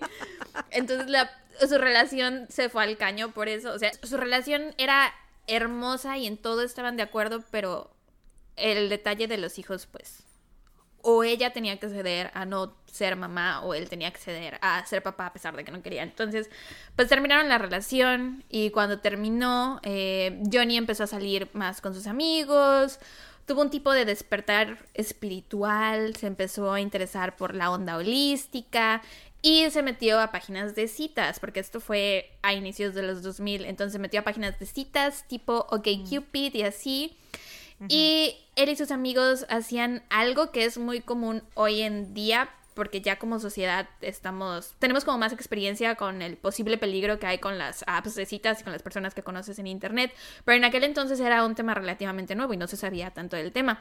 Pero lo que hacían era que siempre que iban a salir con alguien, se avisaban en dónde iban a estar, se mandaban la dirección de la persona, el nombre, el teléfono y se avisaban cuando regresaban ya a sus respectivos depas. Y la verdad sí me sorprende porque aparte eran vatos, ¿no? Entonces siento que no es tan común que sean tan cuidadosos en ese, en ese aspecto, pero... Sí, sí, cañón. Entonces, el 10 de octubre del 2008 le avisó a sus amigos que iba a salir a una cita con una chica llamada Jen que había conocido en Plenty of Fish, que era una página de citas muy popular en Canadá. Había quedado con sus amigos de avisarles cuando llegara a casa de Jen, porque Jen no le había dado la dirección, simplemente le había mandado las instrucciones de cómo llegar y tampoco le había dado su número de teléfono porque ella decía es que no le quiero dar mi dirección ni mi teléfono a un güey que no conozco, entonces te indico cómo llegar y tú llegas, ¿no? Em, y pues Johnny quedó de avisarle a sus amigos cuando llegara al depa de la tal Jen y que les avisaba cuando, o sea, les daba la dirección cuando llegara y el teléfono y shalala. Pero nunca les avisó nada. La cita había sido en viernes y esa noche ya no supieron nada de Johnny. Pero como era fin de semana, pensaron que pues tal vez la cita se había alargado y estaban pasando mm. más tiempo juntos, etc. Eh, y que seguramente el lunes ya sabrían algo de él. Y así fue. El lunes 13 de octubre a las 8.52 de la mañana, uno de sus amigos recibió un correo de parte de Johnny que decía, o sea, esto lo traduje al español, obviamente no decía tal cual esto, pero decía, ¿qué onda? Conocí a una extraordinaria mujer llamada Jen, quien se ofreció a llevarme a unas buenas, largas y tropicales vacaciones. Nos vamos a estar quedando en su casa de invierno en Costa Rica. Más adelante te mando el número de teléfono. No regresaré a la ciudad hasta el 10 de diciembre, pero te voy a estar mandando correos periódicamente. Nos vemos en las fiestas decembrinas. Johnny. Sure, Jan. sure, Jan. Em, entonces sus amigos estaban así de, chale, esto está muy raro, y decidieron ir a su departamento a ver qué... Ah, no, me salté un párrafo. Ajá. Johnny. La verga. y el vato estaba muerto. Digo, ¿qué? la bestia, güey. Y así arrestaron a Jen. fin. Ay, perdón, me salté, creo que toda la historia. ya, ya, ya. También actualizó su estado de Facebook de soltero a en una relación. Y también creo que en Facebook publicó que se iba a Costa Rica. ¿Estás bien? ¿Qué te pasó? Es que tengo el Glade automático, güey. Es el Ay, típico. Me Real es la primera vez que me da un brinco así. O sea, no me había asustado. En todo lo que ya tengo casi una semana. Ay, el, el, sábado pasado no lo tenía, pero creo que lo puse el lunes, martes, no sé qué día. Y no, el domingo, el domingo lo puse es la primera vez que me da un susto real, güey. Güey, los Glade automáticos son conocidos por hacer ese ah, tipo la verga, son el puto demonio, güey. Es horrible, güey, horrible. Por eso soy Team Velas, porque son las destapas y no hacen ruido y nunca te provocan paros cardíacos. Son más seguras. Güey, literal, esto es, como que top 3 está Pennywise, está Michael Myers y luego los... El Glade automático. El Glade automático. Ya sé, es horrible. Qué horror. Bueno, perdón, procede. No te preocupes. Procede, prosigue o síguele. Decía que Johnny también actualizó su estado de Facebook, de soltero en una relación, y también en Facebook publicó que se iba a Costa Rica y sus amigos de Facebook, porque te acuerdas que antes en Facebook era tener a todos los amigos del mundo, aunque fueran personas que no te llevaras, era así de, quiero tener dos mil amigos, tres mil amigos, no sé por qué, güey. Entonces, pues Johnny tenía muchas personas que realmente no eran sus amigos, sino conocidos varios. Y pues todos estaban así de, wow, qué chido que te vas y que tienes pareja, felicidades, bla, bla. Pero sus amigos, amigos de verdad, estaban preocupados porque les parecía súper raro. Amigos, amigos, amigos, de, amigos verdad. de verdad. Pom, pom, pom, pom. Eh, ajá, estaban preocupados porque se les, hacía raro, ¿no? Como vergas iba a ir a Costa Rica por meses con una mujer que apenas acababa de conocer. Entonces, sus amigos estaban así de chale, esto está muy raro, y se meten a su departamento. Bueno, no se meten al departamento, sino van, porque pues vivía en un complejo de departamentos y pues tenía su lugar de estacionamiento y bla, bla, bla. Entonces, al llegar, ven que su coche no estaba ahí, pero sus dos motos sí estaban ahí y no estaban cubiertas. Él siempre cubría sus motos con una lona para protegerlas mm, y esto le llamó... Ajá, les llamó muchísimo la atención porque ellos sabían que sus motos eran como sus hijos y que nunca jamás se iría sin dejarlas bien cubiertas o sin avisarle a sus amigos, oigan, por favor, alguien venga a cuidar a mis motos, ¿no? Entonces van a la estación de policía porque tenían una super evidencia de que había dejado Las motos, sin cubrir sus motos. Es que suena súper absurdo, pero pues supongo que no, si para ellos que son sus amigos es como, güey, es como si yo, o sea, no se viera que tú de repente, o sea, tus perros están solos en tu casa ah, sí. mucho tiempo, o sea, es como que, güey, es imposible que Sara haya dejado solos a sus perros tanto tiempo. Sí. Imposible. Afirmativo. O sea, y, tan, y por tanto tiempo me refiero a un día entero, que para, la gente a lo mejor no es mucho tiempo, pero para, para ti yo sé que es una eternidad. Son como 10 años. Sí. Sí. Así es. Entonces así sentían ellos con las motos. Entonces obviamente estaban súper preocupadísimos. Van a la policía y les cuentan lo que estaba pasando. Pero, pues, de nuevo, ¿no? Los amigos sospechaban porque lo conocían y sabían como su personalidad y estos detalles de su vida. Eh, pero en realidad no había evidencia de nada. Johnny había mandado correos avisándole a la gente a dónde se iba. Y pues la policía no tenía razones para sospechar ni abrir una investigación ni nada. Entonces lo cepillaron. Les dijeron que no, que no había nada que hacer porque incluso Johnny les estaba mandando correos desde Costa Rica, ¿no? Em, los amigos se van derrotados, pero dentro de ellos seguía muy latente la sospecha de que algo podría estar pasando. Regresan al depa de Johnny y ahora sí entran. No sé si tenían llave o si se metieron en la fuerza o qué pedo, pero el caso es que entran y ahí encuentran su pasaporte. Entonces, ¿cómo se supone que está en Costa Rica si su pasaporte está ahí? Entonces, ahora sí van a la policía de nuevo y ahora sí ya se abre una investigación, ¿no? Todo esto pasó en el transcurso de una semana, no fue todo en el mismo día. Eh, la policía empieza a investigar y quieren saber más sobre esta chica Jen con la que salió Johnny, saber dónde vivía y bla, bla, bla. Entonces, ¿ves que dije que no tenían la dirección? Johnny nunca tuvo la dirección, sino que Jen le había dado instrucciones. Eh, bueno, Johnny, o sea, es que te digo, eran súper cuidadosos. Johnny le había mandado a su mejor amigo el correo que Jen le había mandado a él, dándole todas las indicaciones sobre cómo llegar al DEPA. Entonces el amigo tenía las indicaciones sobre cómo llegar, ¿no? Ya se las da la policía y lo que sea. Eh, la policía se dirige a esta dirección y llegan a un garage doble en un callejón. O sea, el garage era parte de una mm. casa, pero se rentaba aparte. Y en ese mm. momento la renta estaba en nombre de un tipo llamado Mark Twitchell, que era un productor de cine local y usaba ese garage como estudio para filmar sus películas y bla, bla, bla. La policía encuentra al tal Mark, lo entrevistan, él coopera en todo lo que puede con la investigación, se ofrece a llevar a la policía al garage, o sea, porque la policía ya había llegado al garage, pero no podían entrar así nada más por sus huevos, ¿no? Entonces les dice, ah, miren, yo los llevo, entran, checan lo que quieran checar. Em, pero al llegar al garage habían cambiado el candado. O sea, Mark no tenía la llave de ese candado. Alguien había cambiado el candado para abrir el garage. Entonces no lo podía abrir. La policía lo, lo quita, lo rompe, no sé. Y entran, pero no había nada raro. De todos modos, le piden a Mark que dé su testimonio sobre quién tiene acceso a ese garage, para qué se usa, etc, etc. Y Mark lo hace con gusto, coopera con todo lo que le piden, muy amablemente.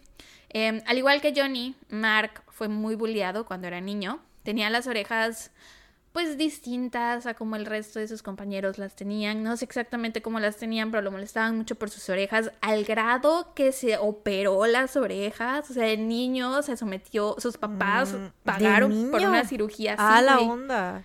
Mm. Eh, porque los niños son horribles, güey. Eh, entonces se cambió sus orejitas y no lo dejaron de molestar nunca, de todos modos, aunque se hubiera cambiado las orejas, porque o sea, ya tenía orejas, entre comillas, normales, pero era el estereotipo del niño nerd, entre comillas, de nuevo. Mm. Le gustaban los cómics, Star Wars, hacía cosplay, shalala, y yo. ¡Trigger! Eh, pero no le importaba mucho porque tenía su grupito de amigos que compartían sus intereses con él y pues todos eran, o sea, entre ellos eran felices aunque todo el mundo los molestaba. Y juntos hacían guiones de películas y sketches. I know that feel. los grababan con las videocámaras de sus papás y era divertido para sus amigos. Pero para Mark, esos, esos videos caseros que hacían eran su vida entera. Era una persona muy obsesiva. Cuando algo le gustaba, era todo o nada. Las cosas que le gustaban, le apasionaban mucho. Ajá. ¿Te suena familiar? Y cada vez me empiezo a preocupar más y más por nuestro bienestar. Por el de las personas que nos rodean, güey, más bien. Mm, aguas.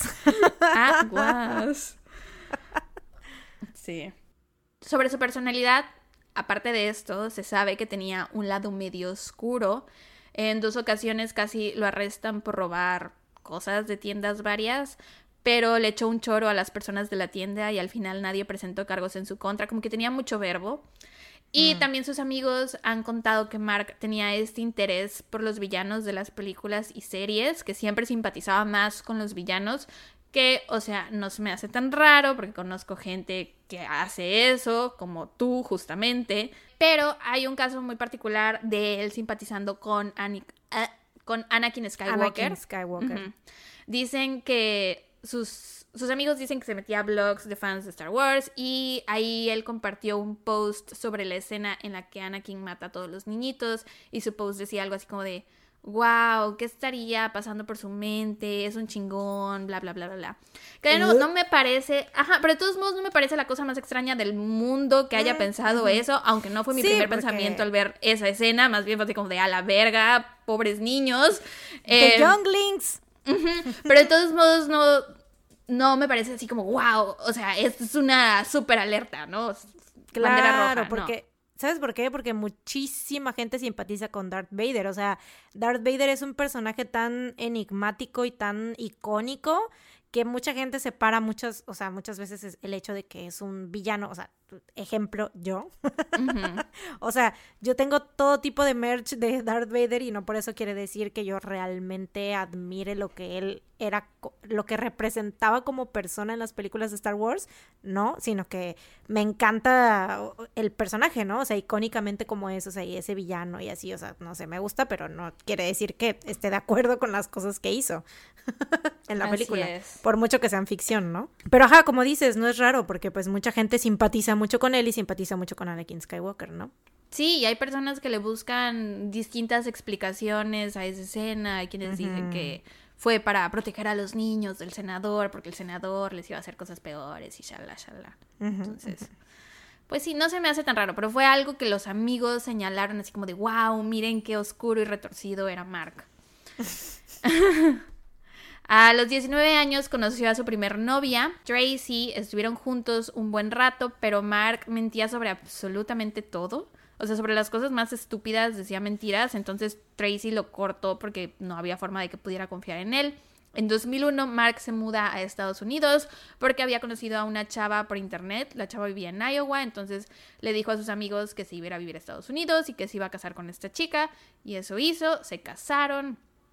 Ella dice que era más bien como si solo fueran roomies, que no parecían un matrimonio en realidad, que él se la pasaba todo el tiempo en la computadora y que le gustaba hacerle bromas a la gente. Su pasatiempo era crearse perfiles falsos en páginas de citas. Se hacía pasar por mujer y hablaba con tipos y como que los ilusionaba y eso le parecía mm. la cosa más divertida del mundo. Em, este matrimonio no funcionó, duraron como cuatro años juntos, pero al final se divorciaron y Mark se mudó de regreso a Edmonton, Canadá. Ahí decidió enfocarse en su carrera, en desarrollar su propia compañía de producción que se llamaba Express Entertainment y empezó a salir de citas de nuevo. Conoció a una chica en Plenty of Fish, se gustaron, al poco tiempo se casaron, se embarazaron, todo muy rápido. Parecía que estaba yendo bien en general, tenía un empleo entre comillas, normal, un empleo fijo de oficina, supongo, y aparte su compañía de producción estaba creciendo. Y en sus propias palabras, él se veía a sí mismo como un George Lucas joven. Y la gente de Edmonton, sí, güey. Bitch, please.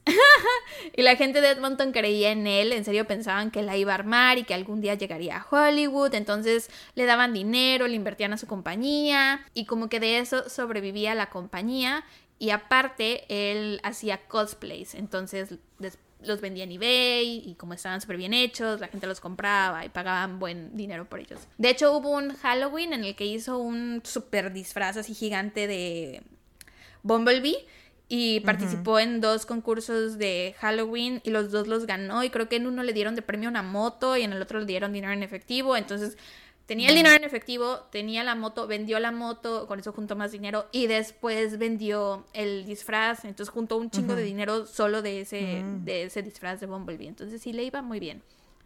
En 2006 se estrenó la serie de televisión Dexter, que para quienes no la conozcan trata de un asesino en serie que trabaja para la policía de Miami. Nadie sabe que él es un asesino y se dedica a matar solo a personas malas. Él le llama lo que hace sacar la basura. Cuando mata a alguien malo, dice que está sacando la basura, entre comillas. Cuando la serie salió, se volvió súper popular por la temática. Está muy interesante verlo todo desde su perspectiva. Muy buena, si no la han visto, se las recomiendo. Creo que la recomendé o comenté que la estaba lloviendo en algún episodio hace algunos meses. Em, las primeras temporadas son muy buenas y he escuchado que tiene el peor estoy segura que esto también ya lo dije, pero estoy segura que tiene el peor, digo, he escuchado que tiene el peor final de todas las series del mundo, nivel Game of Thrones, nivel How I Met Your Mother. Aún no llego al final, estoy en la temporada 7, son 8, pero de todos modos se las recomiendo. El punto es que cuando salió la serie, empiezo a hablar de Dexter nada más, ¿no? nunca se relaciona con el caso. no, el caso es que alguien le, se la recomienda a Mark y Mark la empieza a ver. Y le encantó, le mamó, quedó fascinado. Después de esto, Mark tenía un proyecto de una película y estaba 100% convencido que esta película sería su big break. Quería renunciar a su empleo para dedicarse de lleno a la película, lo platicó con su esposa y ella le, o sea, la esposa lo apoyaba en todo, ¿no? Y le dijo que sí, pero que prefería que antes de renunciar ahorraran un colchoncito por emergencias, por cualquier cosa que pudiera pasar, y que, entonces que se esperara, no sé, unos dos o tres meses y que después ya renunciara y se dedicara de lleno a, a su proyecto, ¿no? Y Mark le dijo, ah, sí, Simón, Simón, y al día siguiente se levantó y renunció a su trabajo. Y no le dijo a su esposa. El vato se despertaba todas las mañanas y se alistaba para irse a trabajar y se iba todo el chingado día como si estuviera trabajando, güey. La gente que hace esas cosas me da mucho miedo. O sea, es como una forma de negar tanto tu realidad que en serio me asusta. Y es como de qué tan lejos vas a llegar para cubrir tu mentira, güey. Exacto, güey. O sea, levantarte e irte todos los días, no mames. Es como el, como el güey este, ¿cómo se llamaba? John, John List. John List, sí, sí, sí. Y como Jennifer Pan también, que confesó, que se iba a la universidad, ¿no? Yendo a la uni, ¿no? Ajá. Entonces, hacía como que se iba a trabajar, pero en realidad pasaba sus días planeando cosas para su película, para sus proyectos, para su compañía, etcétera. Entonces decidió que lo que tenía que hacer era formar un pequeño teaser, trailer corto para poder con ese pequeño teaser, trailer corto, acercarse a inversores y a personas importantes que pudieran ayudarlo en su carrera. En Edmonton él tenía un grupito de personas que siempre le echaban la mano, actores, camarógrafos, etc. Entonces hizo un guion de un thriller llamado House of Cards, que no tiene nada que ver con el drama político original de Netflix. Eh, trataba en realidad de un... Ni con la canción de BTS. Ni con la canción de BTS. Mucho Muy buena, por cierto. eh, Ajá, el, este thriller trataba de un matrimonio, el esposo le mentía a la esposa y entonces había un asesino serial que buscaba matar al esposo porque era infiel, el asesino solo mataba a personas infieles y ya. Mm. Después de eso es que... So original. Después, sí, aparte de este asesino de House of Cards también se refería a lo que hacía como sacar la basura. O sea, Ay, güey, sea un poquito original mínimo. No, nunca tuvo una idea original este tipo en su vida, nunca, o sea, desde el nombre House of Cards, ya no sé si existía House of Cards, la verdad. Según yo sí. no. No, House of Cards es de 2000, creo que empezó como en el 2013, güey, una chingadera así. No. No, como más 2011, cabrón ¿no? para acá. No, estás pero si mal. No, estás pero si mal, búscalo. Es ya como del 2017, creo, inclusive. ¿Cómo crees? Te lo juro. Según yo salió al mismo tiempo que Orange is the New Black. Según yo, House of Cards fue antes de Orange is the New Black. No. Salió en el 2013, ni tú ni yo. Al principio te dije 2013. Ay, después te la jalaste hasta 2017. Ya sé. Eso se escuchó muy. Te la jalaste hasta el 2017. ¿Qué? Wow, wow, wow, wow, wow, wow. Ya me perdí. Ah, ajá, sí. Que nada original, nunca hizo nada original en su vida, Sí, pendejo. nunca tuvo una idea original. Pero bueno, el punto es que ya después de que tiene su guion, renta el garage como su estudio de grabación para su thriller. Como te dije, la película era de un asesino que mataba a esposos infieles. Entonces parte de la trama era que este asesino se hacía pasar por mujeres en páginas de citas y así atrapaba a los tipos.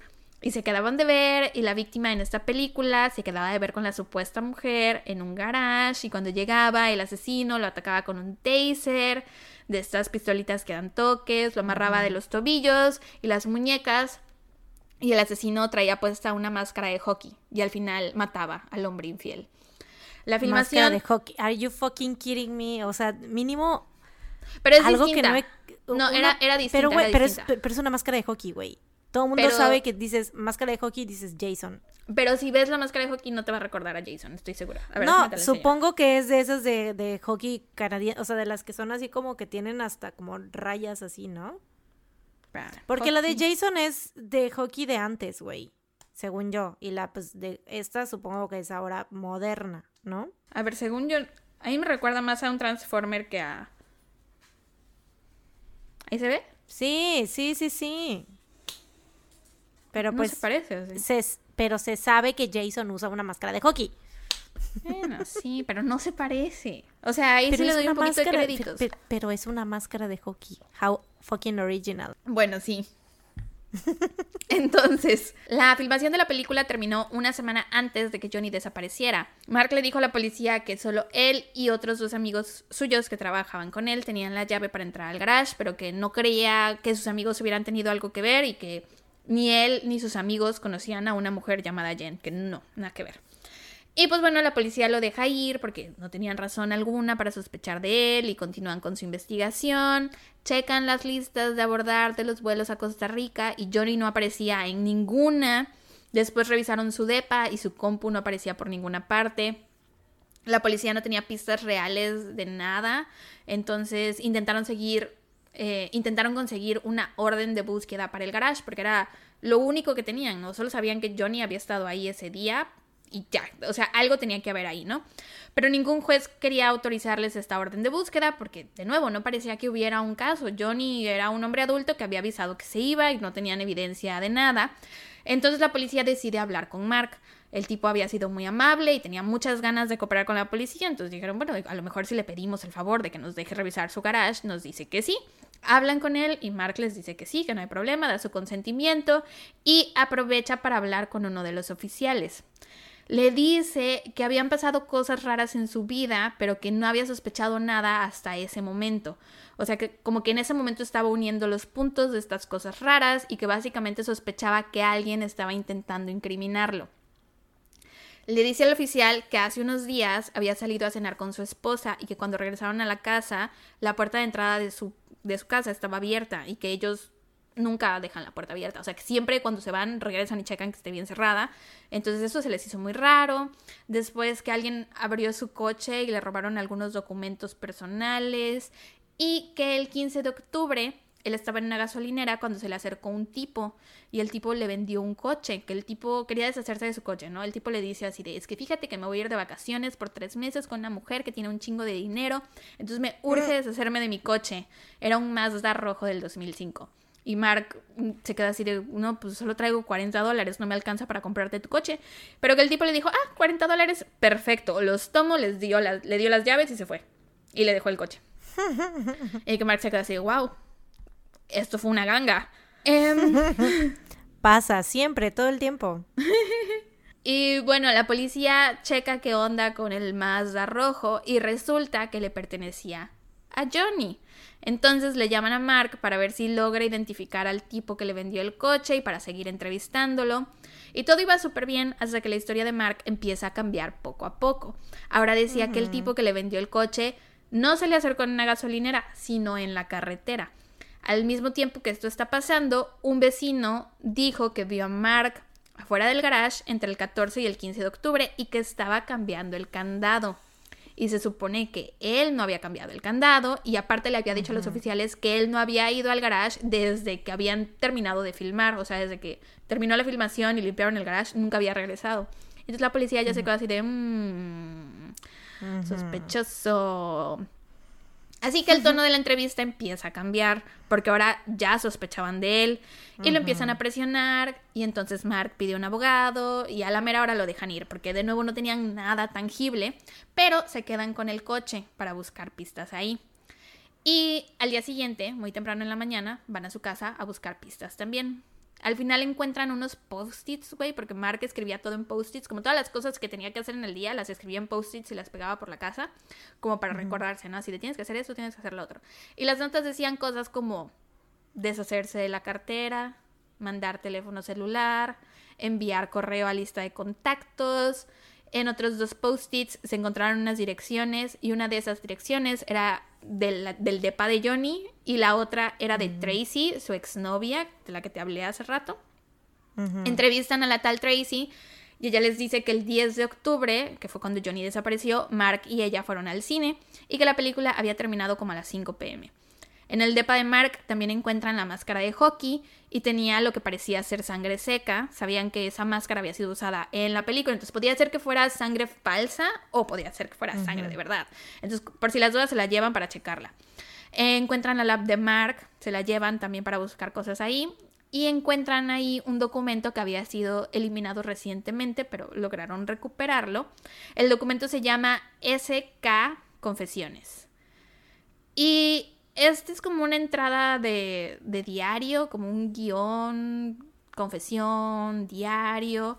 Empieza diciendo algo como, este es mi progreso. Así es como me estoy volviendo un asesino serial. Hay quienes creían que el SK Confesiones significaba Serial Killer Confessions. O sea, el, el, SK de Serial Killer, pero después este güey dijo que en realidad era de Stephen King. Stephen mm. King, Confesiones. Sí, nunca tuvo una idea original en su vida, güey, pobrecito. Jamás. el documento también decía que este asesino del que se hablaba en este documento eh, solo planeaba matar a hombres infieles, pero que después había decidido matar solo a hombres solteros, que no tuvieran mm. nadie que les llorara. Ajá. Y los iba a traer mediante una página de citas, haciéndose pasar por mujer que los atraería a un garage en donde los iba a estar esperando con una máscara de hockey, armado con un cuchillo de militar eh, y que tendría preparada una mesa con plástico, tipo como en Dexter, y narra la historia de cómo un güey llega al garage y esta persona lo ataca con un taser y conforme lo iban leyendo la policía se quedaba así de, eh, o sea, podríamos estar leyendo los últimos momentos de la vida de Johnny, ¿no? Pero en el documento se habla de dos víctimas y la primera logra escapar, sobrevive. Entonces, la policía no sabía qué pensar, no sabían si este documento era una confesión, un guion o qué pedo, eh, pero por si las dudas deciden hacer una conferencia de prensa en la que enseñaron al público la máscara de hockey, por si acaso si era una confesión, la persona que logró escapar iba a poder reconocer esa máscara, ¿no? Porque imagínate, debió ser un evento bastante horrible. Y así fue, un hombre llamado Jill se pone en contacto con la policía. Lo entrevistan y él básicamente les cuenta lo mismito que está en el documento que habían encontrado en la compu. Mm. Les dice que él era nuevo en la ciudad y que quería conocer gente. Entró a Plenty of Fish, conoció a una chica llamada Sheena. Quedaron de ir a cenar y de ir al cine. Jill iba a pasar por ella a su departamento, pero la chava nunca le dio la dirección, solo le dio instrucciones de cómo llegar. Y le dijo, cuando llegues voy a tener el, el portón del garage medio abierto para que puedas pasar en lo que yo me termino de listar. Eran de esos portones que se abren hacia arriba, entonces les dejó abierto como un cachito en el piso para que pudieran pasar por abajo, ¿no? A Jill se le hizo raro todo esto, pero de todos modos decidió ir a su cita porque la chica era muy bonita e interesante y bla, bla, bla. Entonces llega, el garage estaba medio abierto, como decía que iba a estar, entra y de pronto sintió que alguien lo agarró por detrás y sintió como que le daban toques, pero no supo qué era. Y después vio a un tipo que traía puesta una máscara de hockey que lo estaba apuntando con una pistola. El tipo le venda los ojos y le dice, tírate al piso. Si cooperas, nada malo te va a pasar. Solo te voy a robar y vas a sobrevivir y te vas a ir de aquí. Pero de pronto Jill escucha como un tintineo que en su mente, o sea, él tenía los ojos vendados, en su mente este tintineo sonaba como el cinturón de un pantalón. Entonces pensó, este tipo me va a violar. Nel. O sea, si me va a matar, que me mate, pero yo voy a intentar escapar de aquí. Eh, porque aparte, Jill no le había avisado a nadie. O sea, al contrario de Johnny, Jill no le dijo a nadie a dónde iba, nunca dio una dirección. Nadie sabía qué iba a hacer ese día. Entonces nadie iba a saber si algo le pasaba. No, no tenía ni idea de en dónde buscarlo, ¿no? Jill logra desvendarse los ojos y se avienta contra su atacante, intentando quitarle la pistola. Y es entonces que se da cuenta que la pistola era de plástico, güey. Tiene una pistola de verdad. y entonces le regresa. le regresa el alma al cuerpo porque dice, güey, o sea, no me puede disparar, tengo, un tengo oportunidad de salir de aquí vivo, ¿no? Empiezan a pelear, a forcejear y Jill logra salir del garage como que intenta correr hacia la calle, pero apenas sale, sus piernas lo traicionan y cae al piso. Porque ves que hace rato le sintió unos toques, bueno, era el taser, solo que apenas le estaba haciendo efecto. Em, y súper dramático, güey. Empieza así como a jalarse por el césped, mm. arrastrándose con sus brazos, intentando llegar a la, o sea, lo más lejos que podía del garage. Cuando siente que el tipo lo agarra del tobillo y lo empieza a jalar hacia adentro, güey, de película de terror. Ah. Cabrón. Sí. Y aparte, güey, con la puta máscara. Ay, no. Ay. En ese momento, una pareja, o sea, pasa por ahí caminando y Jill les pide ayuda.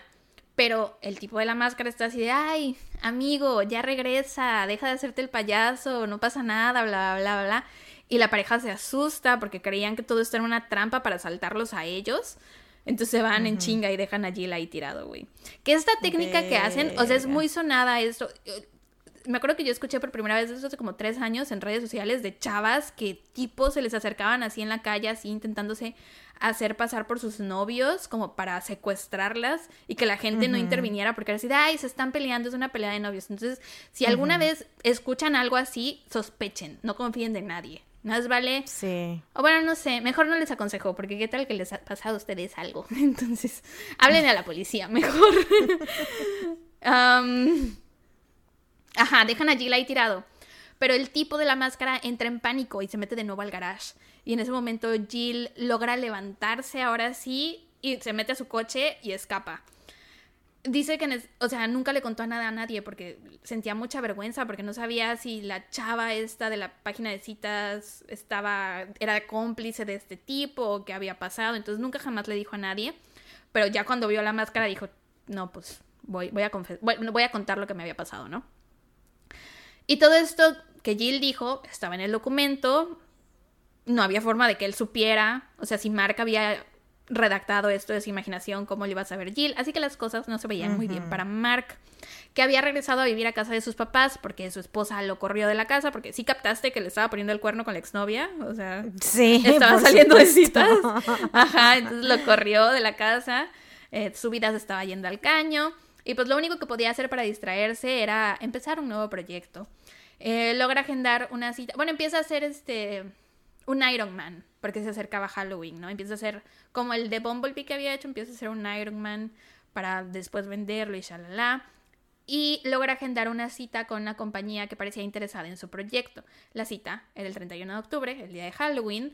Entonces se alista y sale de su casa rumbo al café donde había quedado de verse con estas personas de la compañía. Sin embargo, nunca logra llegar porque en el camino el SWAT lo atrapa y lo arresta.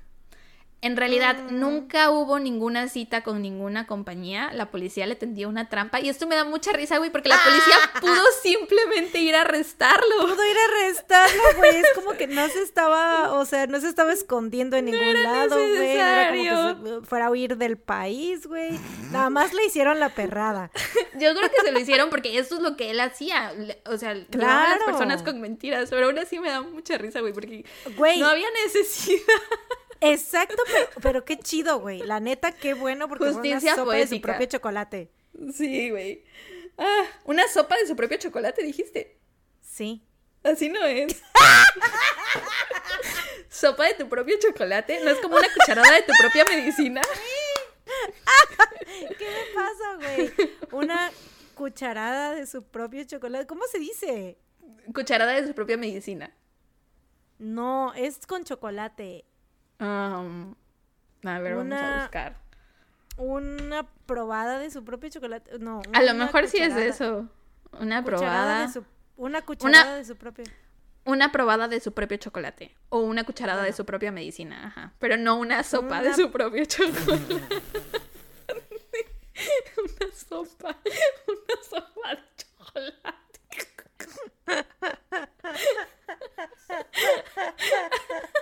Güey, no sé qué estaba pensando. A ver, te lo Una- dijiste con tanto odio, güey. Una sopa de propio chocolate a huevo. Lo merece. Culero. Te mereces una sopa de tu propio chocolate. Qué bobas. He had it coming. He had it coming. No, pero sí, una, una probada de su propio chocolate. Eso, hermana, eso. Entonces, en el inter de que estuvo arrestado. Ah, porque en, el, en todo esto que te estoy contando ya revisaron la sangre que estaba en la máscara y pues resultó que sí era la sangre de Johnny. Y en su coche también se encontró evidencia y shalala, ¿no? En el inter de que estuvo arrestado a que fue el juicio, todos sus conocidos lo apoyaron mucho, güey. Nadie podía creer que él fuera capaz de asesinar a alguien e incluso pensaban que tal vez todo lo que estaba pasando era una publicity stunt. O sea, que era una campaña publicitaria para llamar la atención a su siguiente proyecto. Todos estaban así de, wow, qué mente tan creativa tiene Mark, que está haciendo todo esto para... Súper original. algo que nunca se había visto antes y esto, y todos así de, güey, esto sí es nuevo en Mark. Está siendo original, güey. Su primera idea original en la vida. Ahora sí, ahora sí, ah, se va con todo porque es la primera vez que hace algo que nadie ha hecho antes, güey. Güey, como, ¿te acuerdas cuando iba a salir It y habían payasos en todas partes? ¿Te acuerdas? Uh, Güey, Qué no mames, yo, yo no podía salir a la calle, güey. Bueno, pero nunca, nunca aparecieron en México, sí. Me acuerdo que siempre eran ¿cómo no? noticias gringas. No, pero claro que sí, aquí también, güey. Mm, No me acuerdo. Bueno, el caso es que eso creía la gente. Hasta que el 10 de junio del 2010, Mark decide que quiere ver a los detectives. Y les entrega un pedazo de papel y se va con su abogado. Solo les da el papel. El papel era una hoja impresa de una ubicación en Google Maps. Y decía, o sea, era la ubicación, estaba encerrada en un circulito y decía, aquí están los restos de Johnny Altinger. Se dirigen a esta dirección que los lleva hasta un drenaje y efectivamente ahí encontraron los restos de Johnny. Nunca lo recuperaron por completo. Sin embargo, esto que Mark había hecho no contaba como una confesión, era solo como cooperación o no sé. Entonces, de todos modos, se hace el juicio. Y Mark se declara no culpable de asesinato en primer grado, pero culpable de interferir indebidamente con un cadáver. Entonces, el caso de la fiscalía fue leer básicamente lo que decía en el documento que se habían encontrado en la compu, porque ves que dije que venían dos víctimas. La primera, la historia que te narré, era la historia de Jill. Y la segunda, se supone, se asume que es la historia de Johnny. Entonces, lo que pasó ese día fue que Johnny llega al garage, pero llega media hora antes. Tenía que llegar a las 7 y llega a las seis y media. Entonces, Mark, digo, entonces toma a Mark por sorpresa. Él aún no había terminado de preparar el garage y sus instrumentos ni nada, porque tenía una mesa y la tenía que envolver en plástico y las paredes y bla, bla. O sea, literal, el tipo hacía lo mismo que Dexter hacía para preparar sus cuartos donde mataba gente. Por eso me reí, güey, porque literal estaba vistiendo su escena del crimen, güey, para que fuera exactamente igual a, la, a, a Dexter. El caso es que Johnny llega antes y se queda en la entrada del garage y simplemente dice hola y Mark se asoma y lo saluda y le dice hey qué onda estoy terminando de preparar unas cosas para una filmación y antes en la correspondencia entre Jen y Johnny ella le había dicho que uno de sus amigos tenía una compañía productora entonces que si llegaba a la casa o sea que si entraba al garage y veía cosas de filmación o props o gente varia que pues no se le hiciera raro no que son sus amigos. Así que a Johnny no se le hizo nada raro esto Mark le empieza a hablar de sus proyectos y le dice, ay, a lo mejor has visto alguna de mis películas, bla, bla. Y Johnny así de, no, güey, nunca en mi vida he escuchado hablar de ti. Em, después Mark le dice, ¿sabes qué? Jen todavía no llega, va a tardar como 15 minutos. ¿Quieres esperarla aquí? Y Johnny le dice, no, mejor ahorita regreso. Entonces se sube a su coche y se va. y regresa a los 15 minutos. Cuando Johnny llega, Mark hace así como que está hablando por teléfono y cuelga supuestamente la llamada que estaba haciendo y le dice a Johnny, ¿sabes qué? Era Jen y dice que hay muchísimo tráfico y que se va a tardar como una hora más, que lo siente mucho. ¿Quieres esperarla aquí o qué onda? Y Johnny así de, mm, ¿sabes qué? Mejor me voy. Se sube a su coche y se va a su casa. Llega a su casa, güey y le habla a uno de sus amigos y le cuenta lo que pasó y le dice, no, pues es que esta chava no estaba, entonces creo que me voy a quedar aquí toda la noche. Como a los 20 minutos le llega un correo de Jen que dice, acabo de llegar a mi casa, voy a estar aquí, yo todavía estoy puesta para la cita si es que tú todavía quieres. Y Johnny dice, bueno, entonces le avisa a su amigo que va a regresar al garage. Mm. Ya sé, estuvo tan cerca, tan cerca. Pero bueno, si le avisa a su amigo, le dice, ¿sabes qué? Si voy a ver a esta chava y ya. Johnny llega al garage de nuevo, entra... Ah, qué frustrante, güey. Ya sé, güey.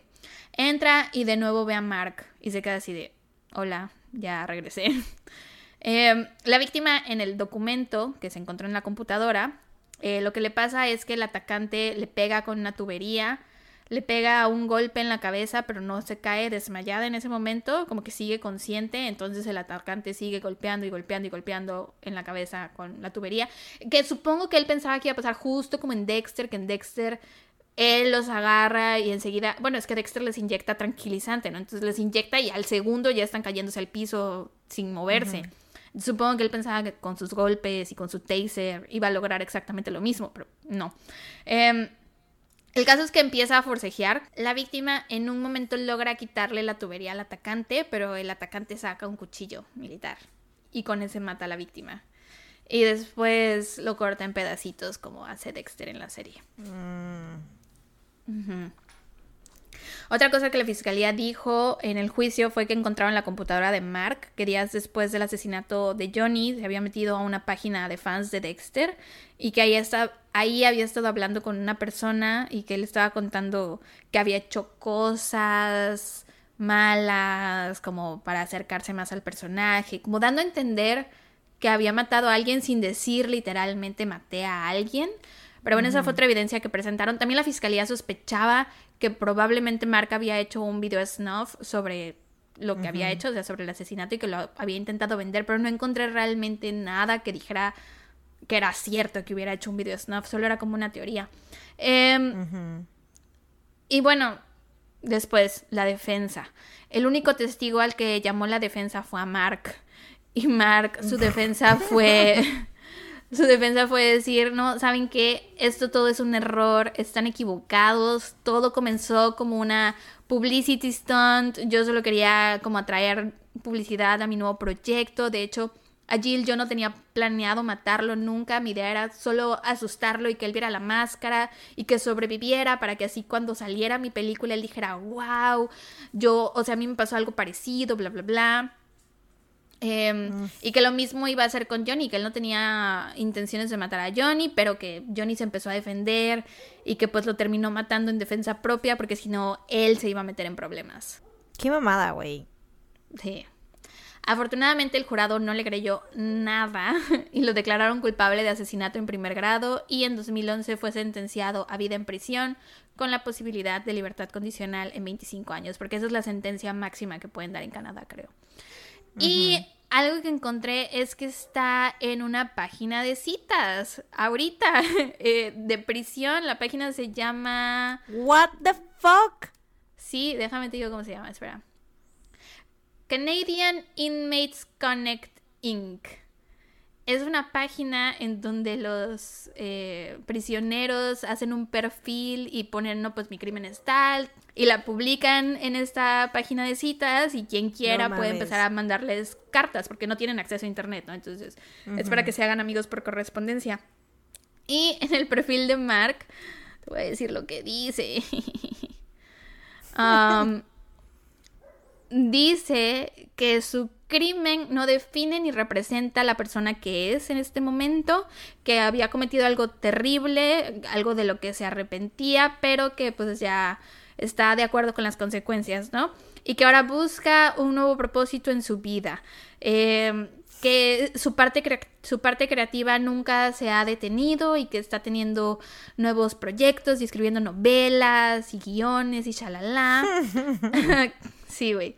Que, que le gusta la filosofía y que tiene un gran sentido del humor, que le gusta el tenis, el ajedrez. Con esto de que está trabajando en nuevas novelas, me lo imagino así como de que, hear me out, un niño de 11 años se hace mago, va a la escuela, conoce a un amigo pelirrojo y a una niña. Güey, así me lo imagino, güey, dando puras historias, ¿sabes? Que no te gusta esa historia, tengo otra. ¿Qué te parece un anillo que gobierna toda la humanidad? ¿Qué opinas de esa? ¿No te gusta esa? Ok, te tengo otra. Un tipo al que le presentan dos pastillas, una roja, una azul. Esa, te tengo otra. Una niña que está en el bosque y se mete a la casa de unos osos. ¿No te gusta esa? Tengo otra. Unos niños que se encuentran en una casa de dulce en el bosque. ¿No te gusta esa? Te tengo otra. Dos amantes se enamoran, uno se suicida. y la otra. ¿Cree que, cree que se suicida, la otra se suicida, el amante revive. Está ah. dormido. Plot twists, es lo más importante en las historias. Eh, no, pero sí empieza a poner que le gusta el tenis, el ajedrez, que le encanta la música y la lluvia, música de artistas como Sia y Arcade Fire, y que está buscando a una mujer inteligente, interesante, de mente abierta, perfectamente imperfecta, con quien compartir eh, sus historias y tal vez posiblemente un fin de semana de vez en cuando, en algunos meses, si las cosas llegan a ese punto naturalmente, güey. ¿Puedes creerlo, güey? Me dio mucha risa. Bueno, supongo que... que... es esos que te ligan diciendo que eres arte, güey. Seguramente. Pero supongo que sí debió haber alguien que le escribiera. Supongo que sí, tiene sus penpals por ahí.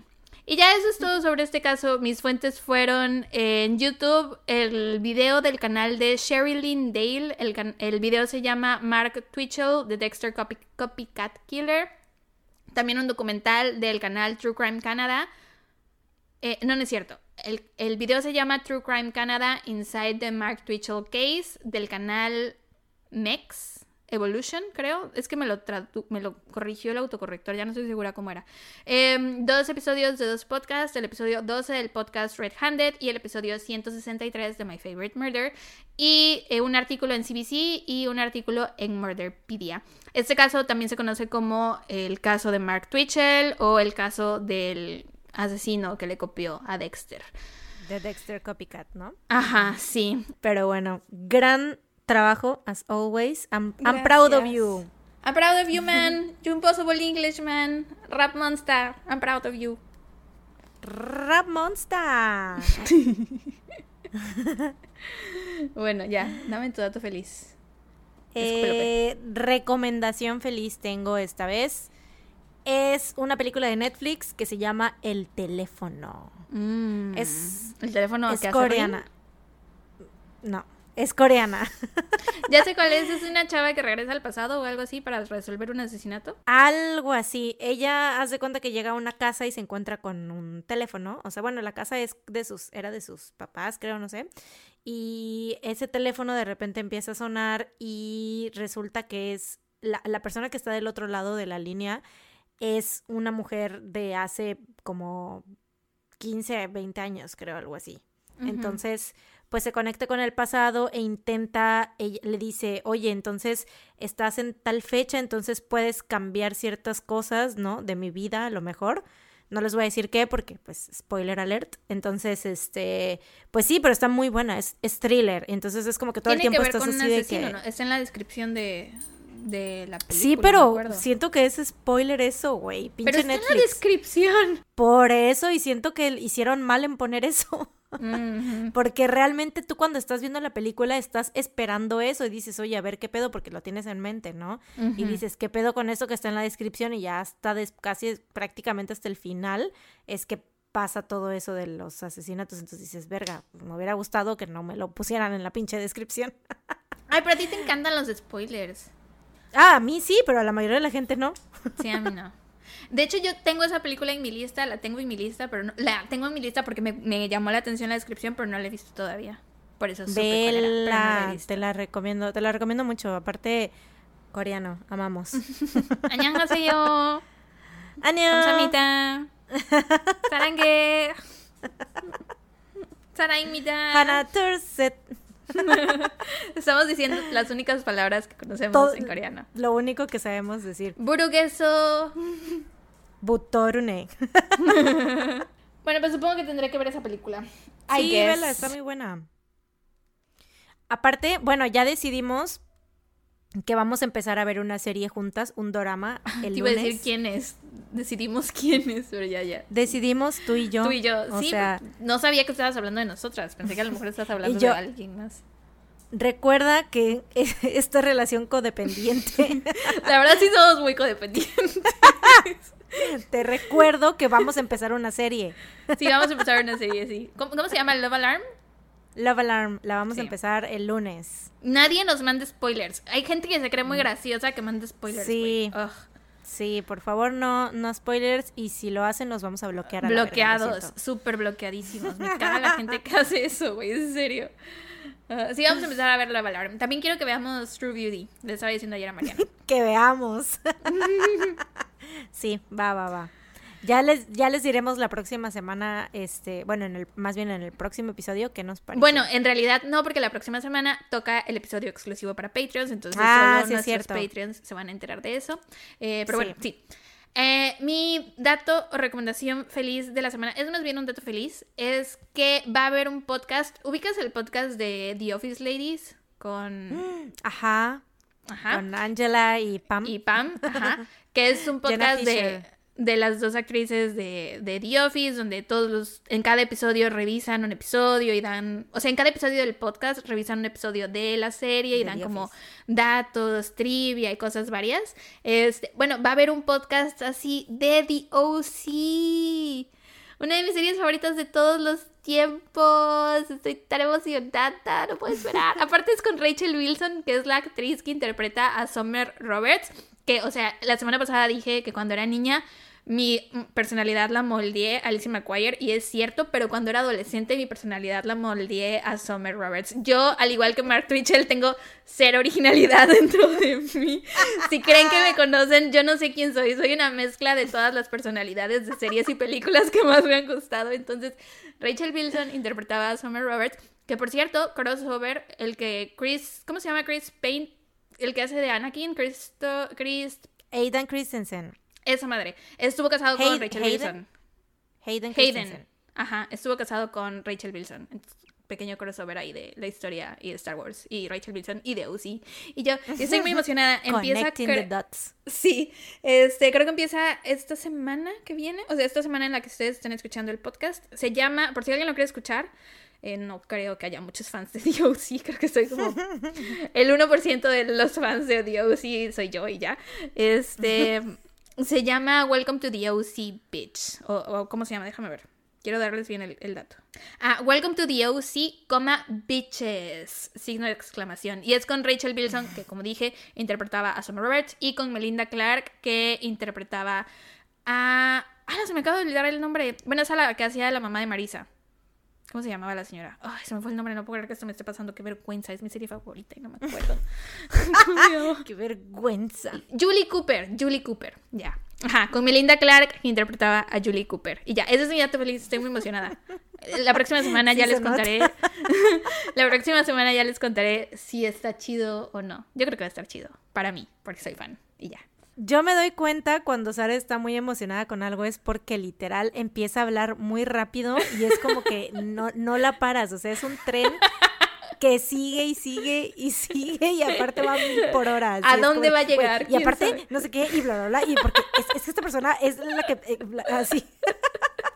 Sí, sí, es cierto, es algo cuando me emociona mucho algo, pero estoy muy emocionada. Ah, que por cierto. Me, encanta. Gracias. Mi otro dato feliz debería ser que mi hermana viene ahorita los días de Semana Santa. Pilo va a venir. El, mm. Le dan jueves, viernes y sábado. Entonces va a venir esos días. Ese debería ser mi dato feliz. Ya estoy preparando los videos de BTS que la voy a obligar a ver. Sí. Pero supongo que será mi dato feliz del episodio de Patreon de la próxima semana. I'm so excited. Ay, qué triste, güey. Yo no tengo vacaciones de Semana Santa. Qué putada. Ni tres días, nada, ni nada. Chale, qué madre. no son oficiales, güey. Pero bueno, esperamos que hayan disfrutado de estos casos tanto como se puedan disfrutar. Eh, nosotros, bueno, ustedes nos escuchan a nosotras. Ay, perdón, es que ya saben que este, eh, para este punto ya estamos haciendo cortocircuito. Sí, out. Este, nos escuchan la próxima semana con un episodio más de su podcast favorito. Mientras tanto, cuídense.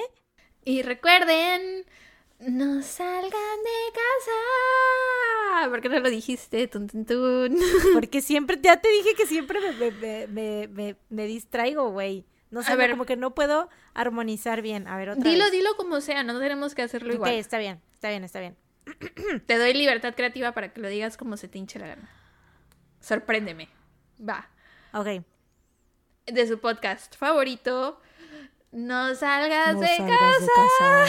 de casa. tun, tun, tun. bye bye. Bye.